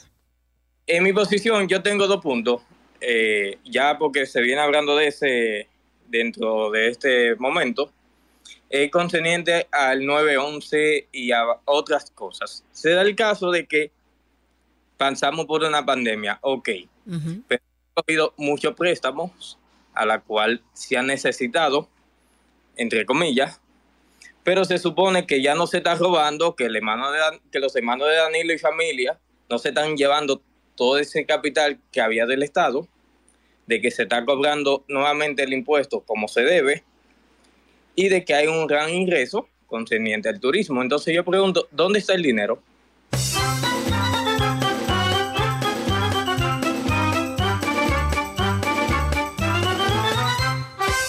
¿Dónde está el dinero? Esa es la pregunta, que vemos que la economía sigue, que vamos bien y todavía no lo vemos en la población. Comentar que el juez Cirilo Salomón de la Oficina Judicial de Servicios de Atención Permanente, esto en Santiago, impuso una medida de coerción eh, de una garantía económica de unos 10 mil pesos a un hombre que hirió de bala a un presunto ladrón que penetró en su vivienda que está ubicada en Villa González. Eso es en Santiago.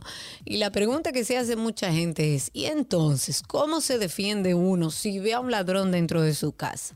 ¿Qué establece la ley para que yo que estoy en mi hogar, en una propiedad privada, si entra alguien que sabemos que al día de hoy, porque antes eran rateros, ahora son personas que están dispuestas a cualquier cosa. Entonces, ¿cómo me defiendo? Si yo, que voy a herir a una persona de bala porque está dentro de mi casa para salvaguardar eh, mis cosas y mi familia y mi integridad física, entonces, ¿cómo uno hace para defenderse en un país donde la seguridad ya sabemos todo cómo está. 829-236-9856. Tengo, a ver, a nuestro amigo Daniel por ahí. Daniel, adelante, cuéntanos. Ey, ey, ey, ey, aquí estamos. Eh, nada, algo rápido, Cari, concerniente a lo que usted decía del señor, que, que vemos que lo sometieron, ¿no? Porque se defendió. ¿Por qué? Porque hirió de bala a un ladrón. Simple y sencillo, cuando el ladrón se meta, tú le ayudas a recoger las cosas. Lo otro es concerniente al PLD. Claro, viejo, porque imagínate, tú dependiendo de cómo quiera te la cárcel. El pana te mata, no pasa nada. Y entonces, vamos a ayudarle a que se lleve la cosa. Exacto, Simple y sencillo. Llévate todo porque defenderme no puedo. Ya, lo otro es que yo creo que ustedes deben hacer, un, debes de hablar con Sergio para ver si hacen un maratón, vieja. ¿Un maratón de para qué? El o para el PLD, porque esa gente tan rototén, según Danilo.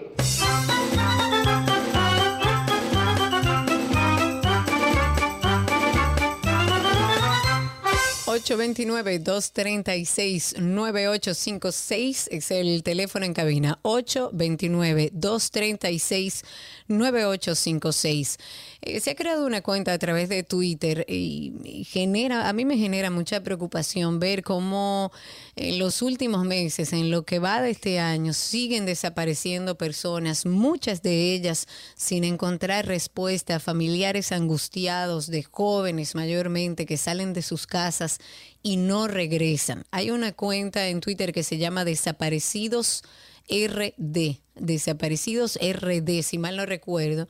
Hay muchas eh, desapariciones simultáneas. Eh, hay que ir compartiendo. Uno como sociedad tiene que colaborar, pero hace falta que desde el Estado se establezcan políticas y protocolos claros para situaciones de desaparición de personas.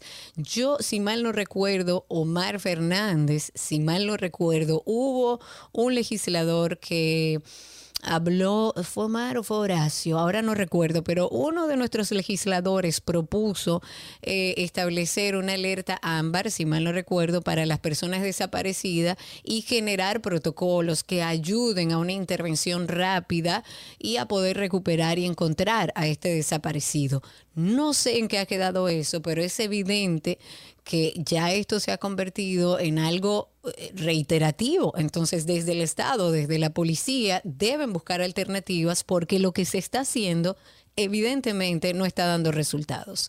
Me voy, a ver, tengo a Donaldo Torres por aquí. Donaldo, adelante. Ah, no, se me fue Donaldo. Entonces me voy con Patricia Mejía, que está por ahí. Adelante, Patricia, habilita tu micrófono, te escuchamos. Buenas tardes. Bienvenida. ¿Me oyes? Sí, te escucho, Patricia. Adelante. No, dos cositas. Una para decirle que tuve la oportunidad de conocer la Comuna 13. Un Ah, lugar sí. maravilloso.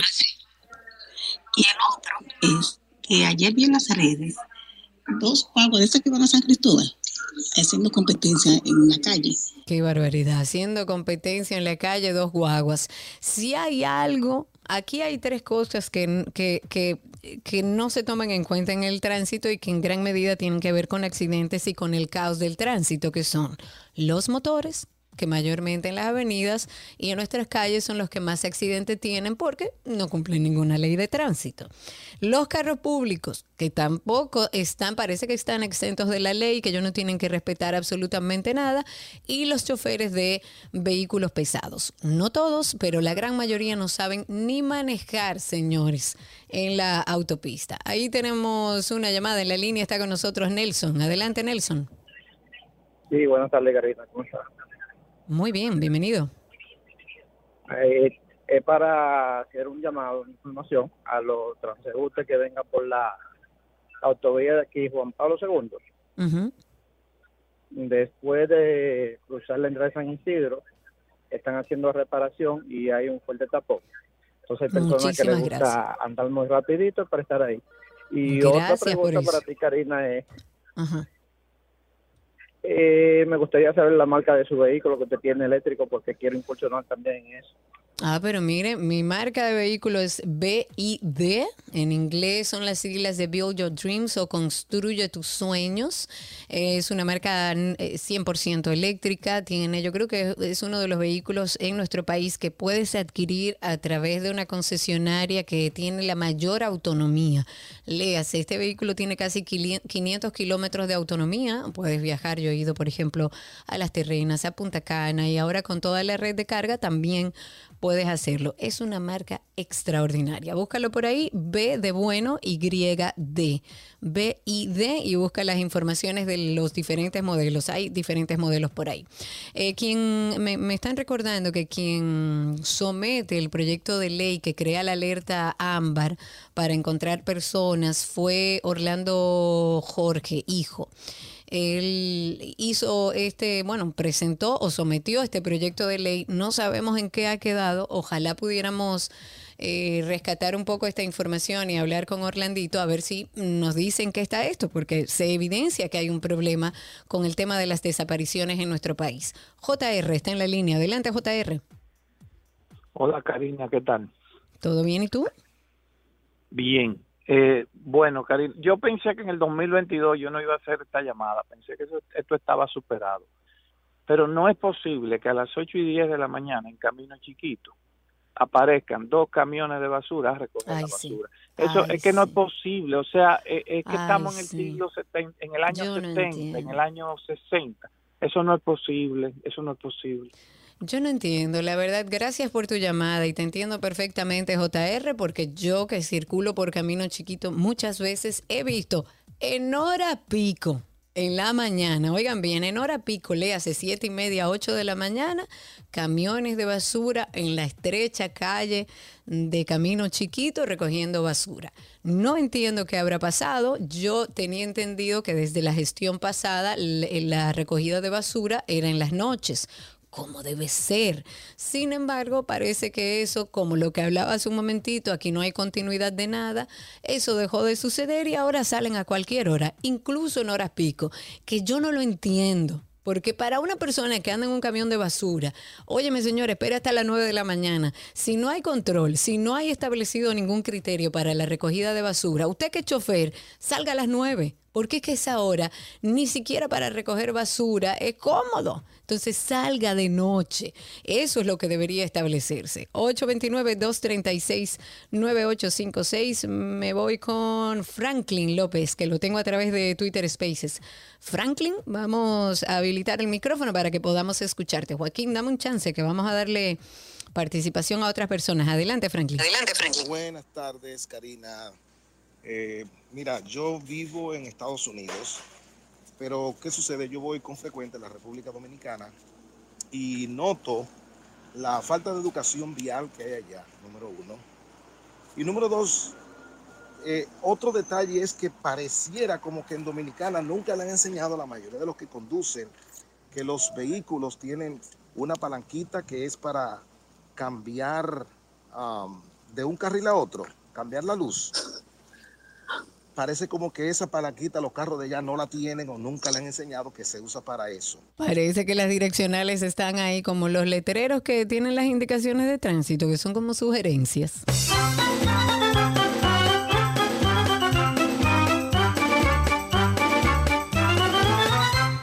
Me voy a la línea telefónica 829-236-9856, donde tenemos ahí a Enrique. Cuéntanos, Enrique.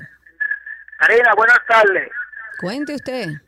De, de verdad me sentía muy preocupado Enrique, porque vamos a hacer una cosa, por favor, vamos a pedirte que bajes el volumen de tu radio y que nos escuches exclusivamente por el teléfono, porque si no, no podemos escucharte. A ver ahora, Enrique. tengo Karina de radio. Sí, pero ¿Se oye, Karina? Aunque esté lejos se oye. Enrique, vamos a hacer algo. Vuelve y llama cuando hayas apagado el radio o bajado completamente el volumen, porque así no se puede escuchar al aire. Ahí tenemos a Rafael en la línea 829-236-9856. Cuéntanos, Rafael. Un abrazo, Karina, para ti, para Sergio. Gracias. Fuerte. Mira, te escuché hablando del de Camino Chiquito. En Camino. Chiquito se está dando también, o, o la carretera La Isabela, mejor dicho, se está dando que en el colegio próximo a la Embajada de los Estados Unidos El forman un tremendo, sí, un tremendo tapón. ¿Y es por qué? Porque ellos no quieren, los que van hacia el colegio, tener la, la practicidad, como se diría, o la humildad de simplemente entrar a su parqueo y depositar al niño, al alumno, caminando en la acera. Ellos prefieren hacer el tapón para luego entrar al colegio, ¿no? Al, al, como hacer como el paseo de entrada y salida y abordar o desmontar el niño. Y eso yo lo considero demasiado injusto con la MET próximo ahí que están eh, coordinando en la embajada y simplemente todos nos quedamos eh, varados por esa situación que yo entiendo que con un poquito de planificación y logística se pudiera resolver. Gracias por tu llamada. Conozco ese caso particular, primero porque vivía más cercano a ese centro educativo y además conozco ese centro educativo y me consta que han hecho muchos esfuerzos para que el tránsito sea lo más organizado posible en la entrada y salida del colegio.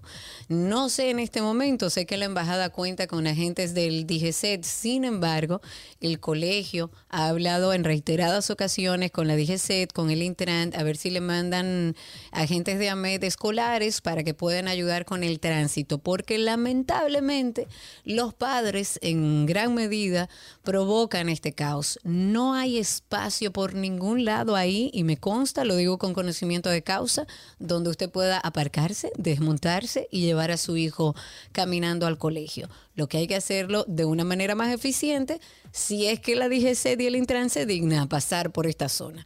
Ahí tenemos a Digna en la línea. Cuéntanos, Digna. Hola, Igna. No, Cuéntanos. Mira, eh, son dos cositas. Sobre el usuario que llamó anterior con relación a las direccionales, mira, eh, yo entiendo que él tiene mucha razón, pero lamentablemente eh, el dominicano es así. O sea, si tú quieres cambiar de carril y tú le pones una direccional, mejor acelera y te tira el carro encima. Entonces, a veces la gente lamentablemente tiene que no usar la direccional porque es más fácil tú crear un accidente porque te tiran el carro encima. Y la otra entiendo. cosa es, yo quisiera saber si los cuál es el proceso que los AME tienen para poner multa, porque a mí me da la impresión de que ellos nada más cogen los carros que se ven bien, que ellos saben que van a pagar, y a eso que ellos cogen para ponerle la multa, ¿sí o no? Porque yo nunca he visto un AME parando un carro público que eso es lo que está todo baratado.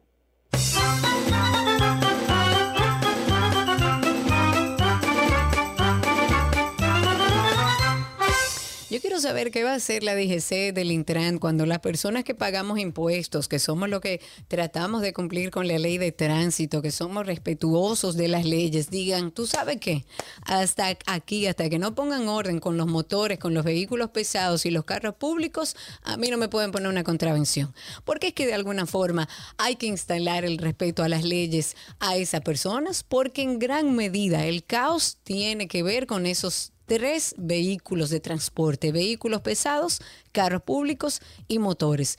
Pero jamás va a ver usted a un DGC fiscalizando a un motor, un carro público o a un vehículo pesado. Jamás.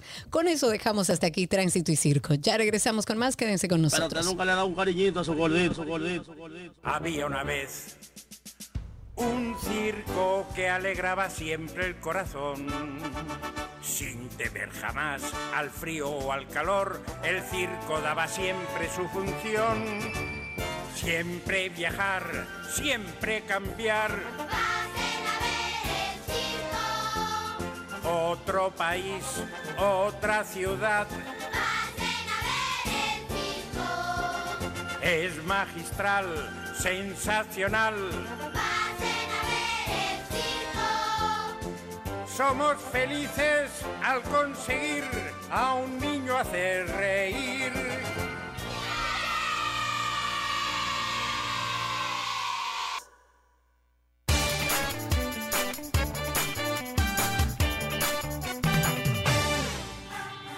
Aquí nos reencontramos en nuestra cita de todos los días. Queremos siempre a través de la música relajarnos un poco con esa música que nos ayuda como a hacer un alto, a detenernos un rato, ya sea porque escuchamos una canción positiva o por la reflexión que nos deja esa canción. Hoy vamos a escuchar la canción Keep Holding On en la versión de Glee.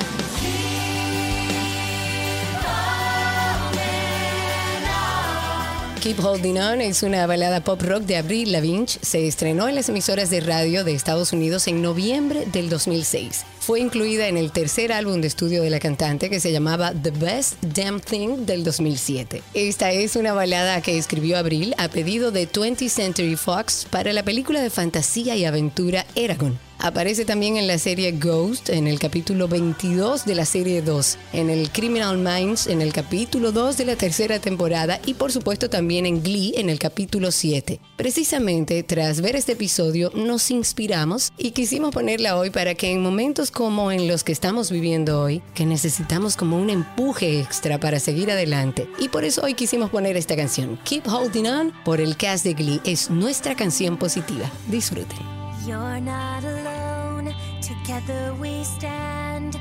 I'll be by your side, you know I'll take your hand. When it gets cold and it feels like the end, there's no place to go, you know I won't give in. No, I won't give in.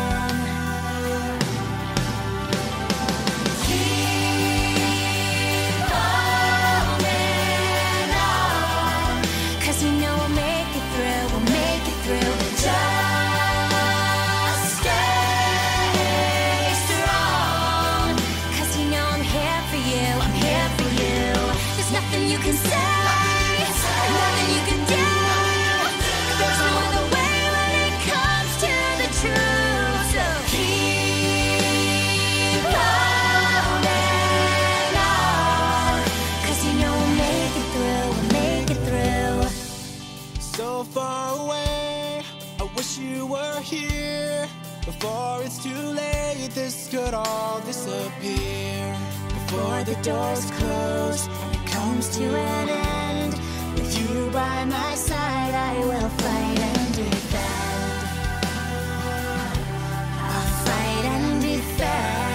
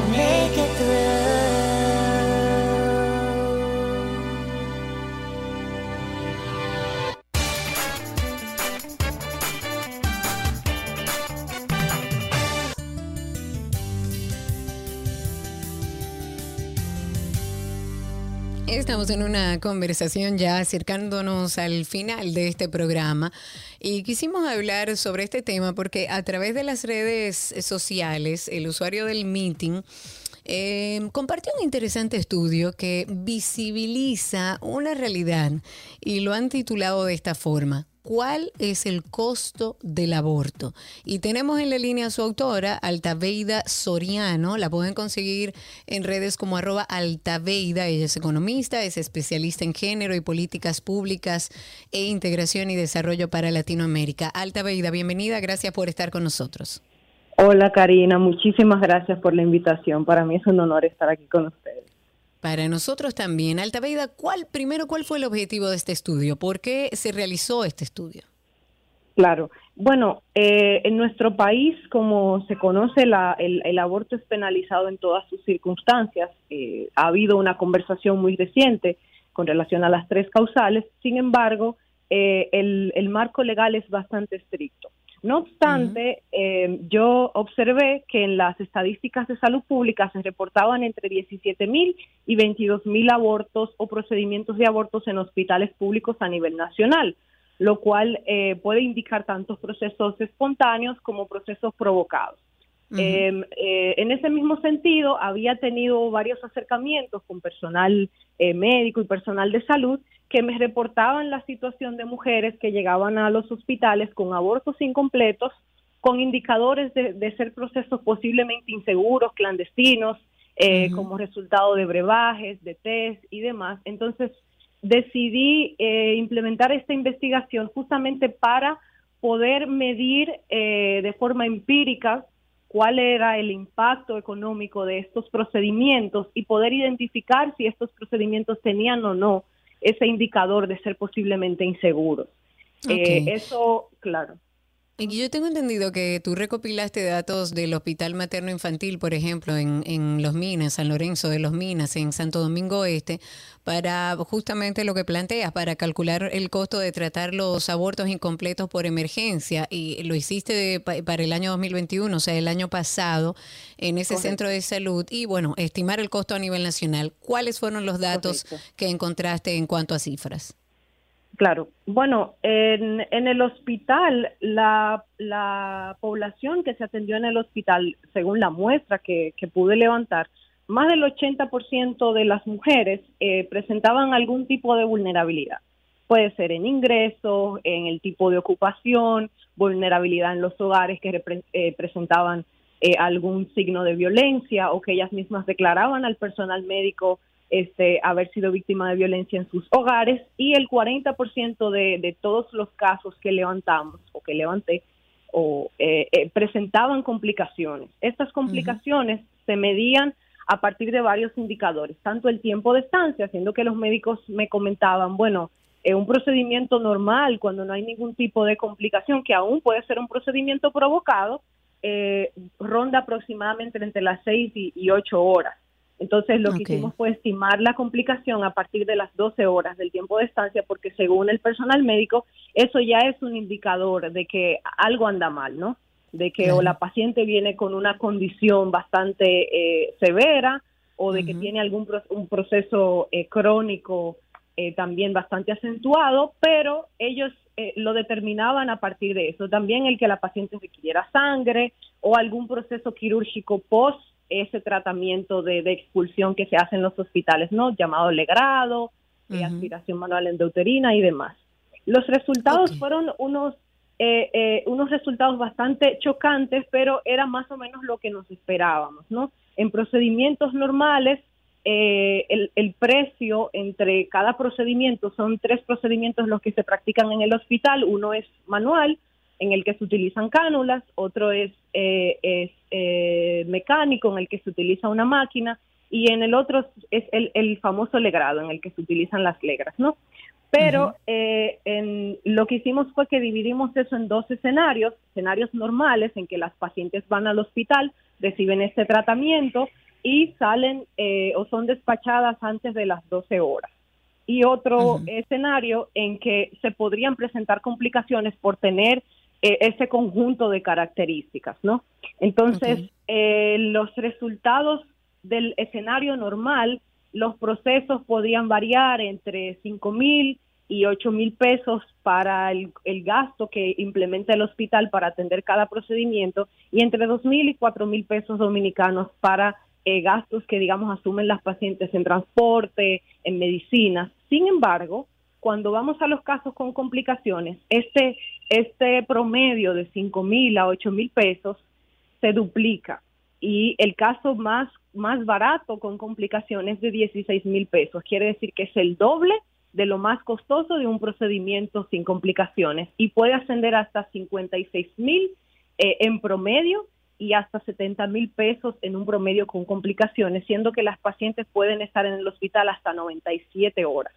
Wow. Eh, Altaveida, ¿y ustedes hicieron como un sondeo en términos generales, como un monto general de cuánto se gana, se, perdón, se gasta anualmente o mensualmente en este tipo de procedimientos? Sí, bueno, el estimado eh, de lo que implementó el hospital a partir de los costos que pudimos levantar es de Ujú. aproximadamente 100 no- 194 millones, que puede Wow. representar desde un 0.14 hasta un 1.4% de nuestro presupuesto de salud. Eso para que las personas puedan tener un término de comparación. Por ejemplo, el presupuesto de la defensa civil es de 179 millones. Eh, o, el, o el incentivo que se, que se emplea en educación y, y, y demás el, en el Gabinete de Políticas Sociales es de 153 millones. O sea, estamos hablando de 40 y 24 eh, millones por encima en ese gasto. Claro. Claro. La clandestinidad no es un secreto para nadie, aumenta los abortos inseguros. eh, ya sabemos que República Dominicana sanciona el aborto en cualquier circunstancia y a pesar de esto, y según te oigo hablar, existe aparentemente un protocolo para atender estos abortos eh, espontáneos, entre comillas, en, en los centros públicos y semipúblicos, eh, para aquellas que reciben atención a abortos incompletos con procedimientos quirúrgicos. ¿Ustedes analizaron más allá? O sea, ¿hay alguna manera o ustedes establecieron alguna manera de cómo podría reducirse, hablando solamente de temas económicos, cómo podría reducirse los gastos por abortos inseguros? Claro, bueno, a nivel internacional, la Organización Mundial de la Salud siempre ha hecho mucho hincapié, en especial con República Dominicana, por ese marco de penalización, sobre eh, flexibilizar un poco la legislación con respecto al aborto. Eh, hay un procedimiento que es el aborto medicamentoso, entonces eso es a partir de la premisa de que el aborto es inevitable, pero modernizando esos procedimientos. Entonces, cuando se aplica, por ejemplo, un procedimiento de aborto medicamentoso, pasa que la mujer va a una consulta, eh, se atiende con un médico general, recibe una dosis X de tales pastillas, va a su casa, hace todo ese proceso de expulsión que en el hospital se hace como una cirugía y luego entonces regresa al hospital, tiene un recibe un servicio de consejería eh, y es como de consejería en planificación familiar, por supuesto, y es como asesorada por ese médico para cuidar su salud sexual y reproductiva. Ese procedimiento es mucho más eh, barato que, el- que los demás, ronda entre los 2.500 a los 4.000 pesos y es una de las de las cosas que pudimos estimar en el hospital, siendo que algunas de las mujeres, pero eran muy pocos casos, eh, solo recibían este este este tipo de tratamiento porque ya habían hecho la mayor parte de la expulsión, no no es un proceso eh, eh, digamos que eh, estándar, pero se había practicado en algunas pacientes y ese fue el costo que pudimos obtener.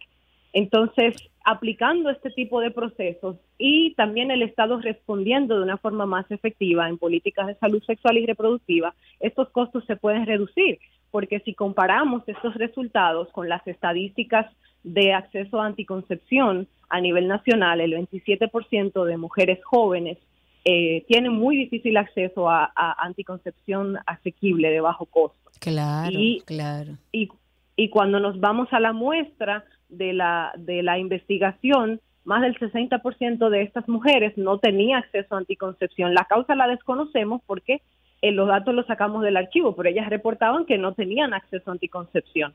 Y más del 50% reportaba que el embarazo no había sido deseado ni tampoco planificado. Eh, esto puede también ser un, un indicador, ¿no? El, el resto no tenía datos, pero había un 50% de las mujeres que decía yo no quería estar embarazada ni tampoco lo planifiqué, pero tampoco tenía las herramientas para prevenirlo. Claro, que ahí es yo creo donde está el, mayor problema. Eh, yo creo que hay un tema de educación primero que hemos hablado durante muchísimos años. Hay que establecer la educación sexual en nuestro país. Hay que empoderar sobre todo a las niñas para que conozcan su cuerpo, para que sepan sobre sexualidad y sobre esa base de conocimiento entonces poder desarrollarse de manera sana. Pero mientras estemos en, este, en estas medidas tan prohibitivas, pero además no nos preocupemos por educar o por generar de manera accesible eh, los medicamentos para todas las eh, personas que quieran o mujeres que quieran tener acceso a ellos, pues entonces seguiremos viendo las mismas cifras. Gracias. Altaveida, por esta información. Un placer. Igual para mí, eh, a través de redes, igual para ti, igual a través de redes sociales, David nos escribe, de verdad, la vida de los niños y las niñas no nacidos es un asunto de dinero, tampoco vale la vida. No, lo que pasa es que eh, nos guste o no, esto también tiene un, un condimento económico. Estamos analizando no el tema social, no si estamos de acuerdo o no, no de si necesitamos políticas más claras a nivel de educación, no estamos hablando de eso, estamos hablando simplemente de lo que le cuesta al país no educar a sus niñas, no tener acceso a los anticonceptivos. Tenemos que educar a nuestras niñas porque si no estaremos y seguiremos viendo estos embarazos en menores de edad. Y eso es una responsabilidad del Estado. Hasta aquí esta conversación, ya regresamos con más.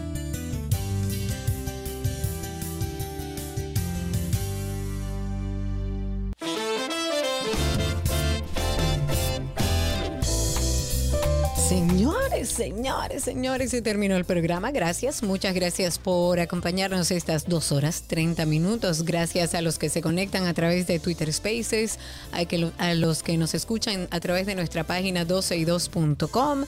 A todos, muchísimas gracias por estar en sintonía. Mañana, a partir de las 12, justo a la mitad del día, estaremos aquí. No olviden que seguimos en contacto a través de las redes como Karina Larrauri, 12 y 2, y además Karina y Sergio After Dark. Ustedes pueden entrar ahí al perfil de, mm, de Instagram de Karina y Sergio After Dark. Está el enlace ahí para que pueda escuchar cada uno de nuestros episodios. Será hasta mañana ya con Sergio y Karina. Chau, chau.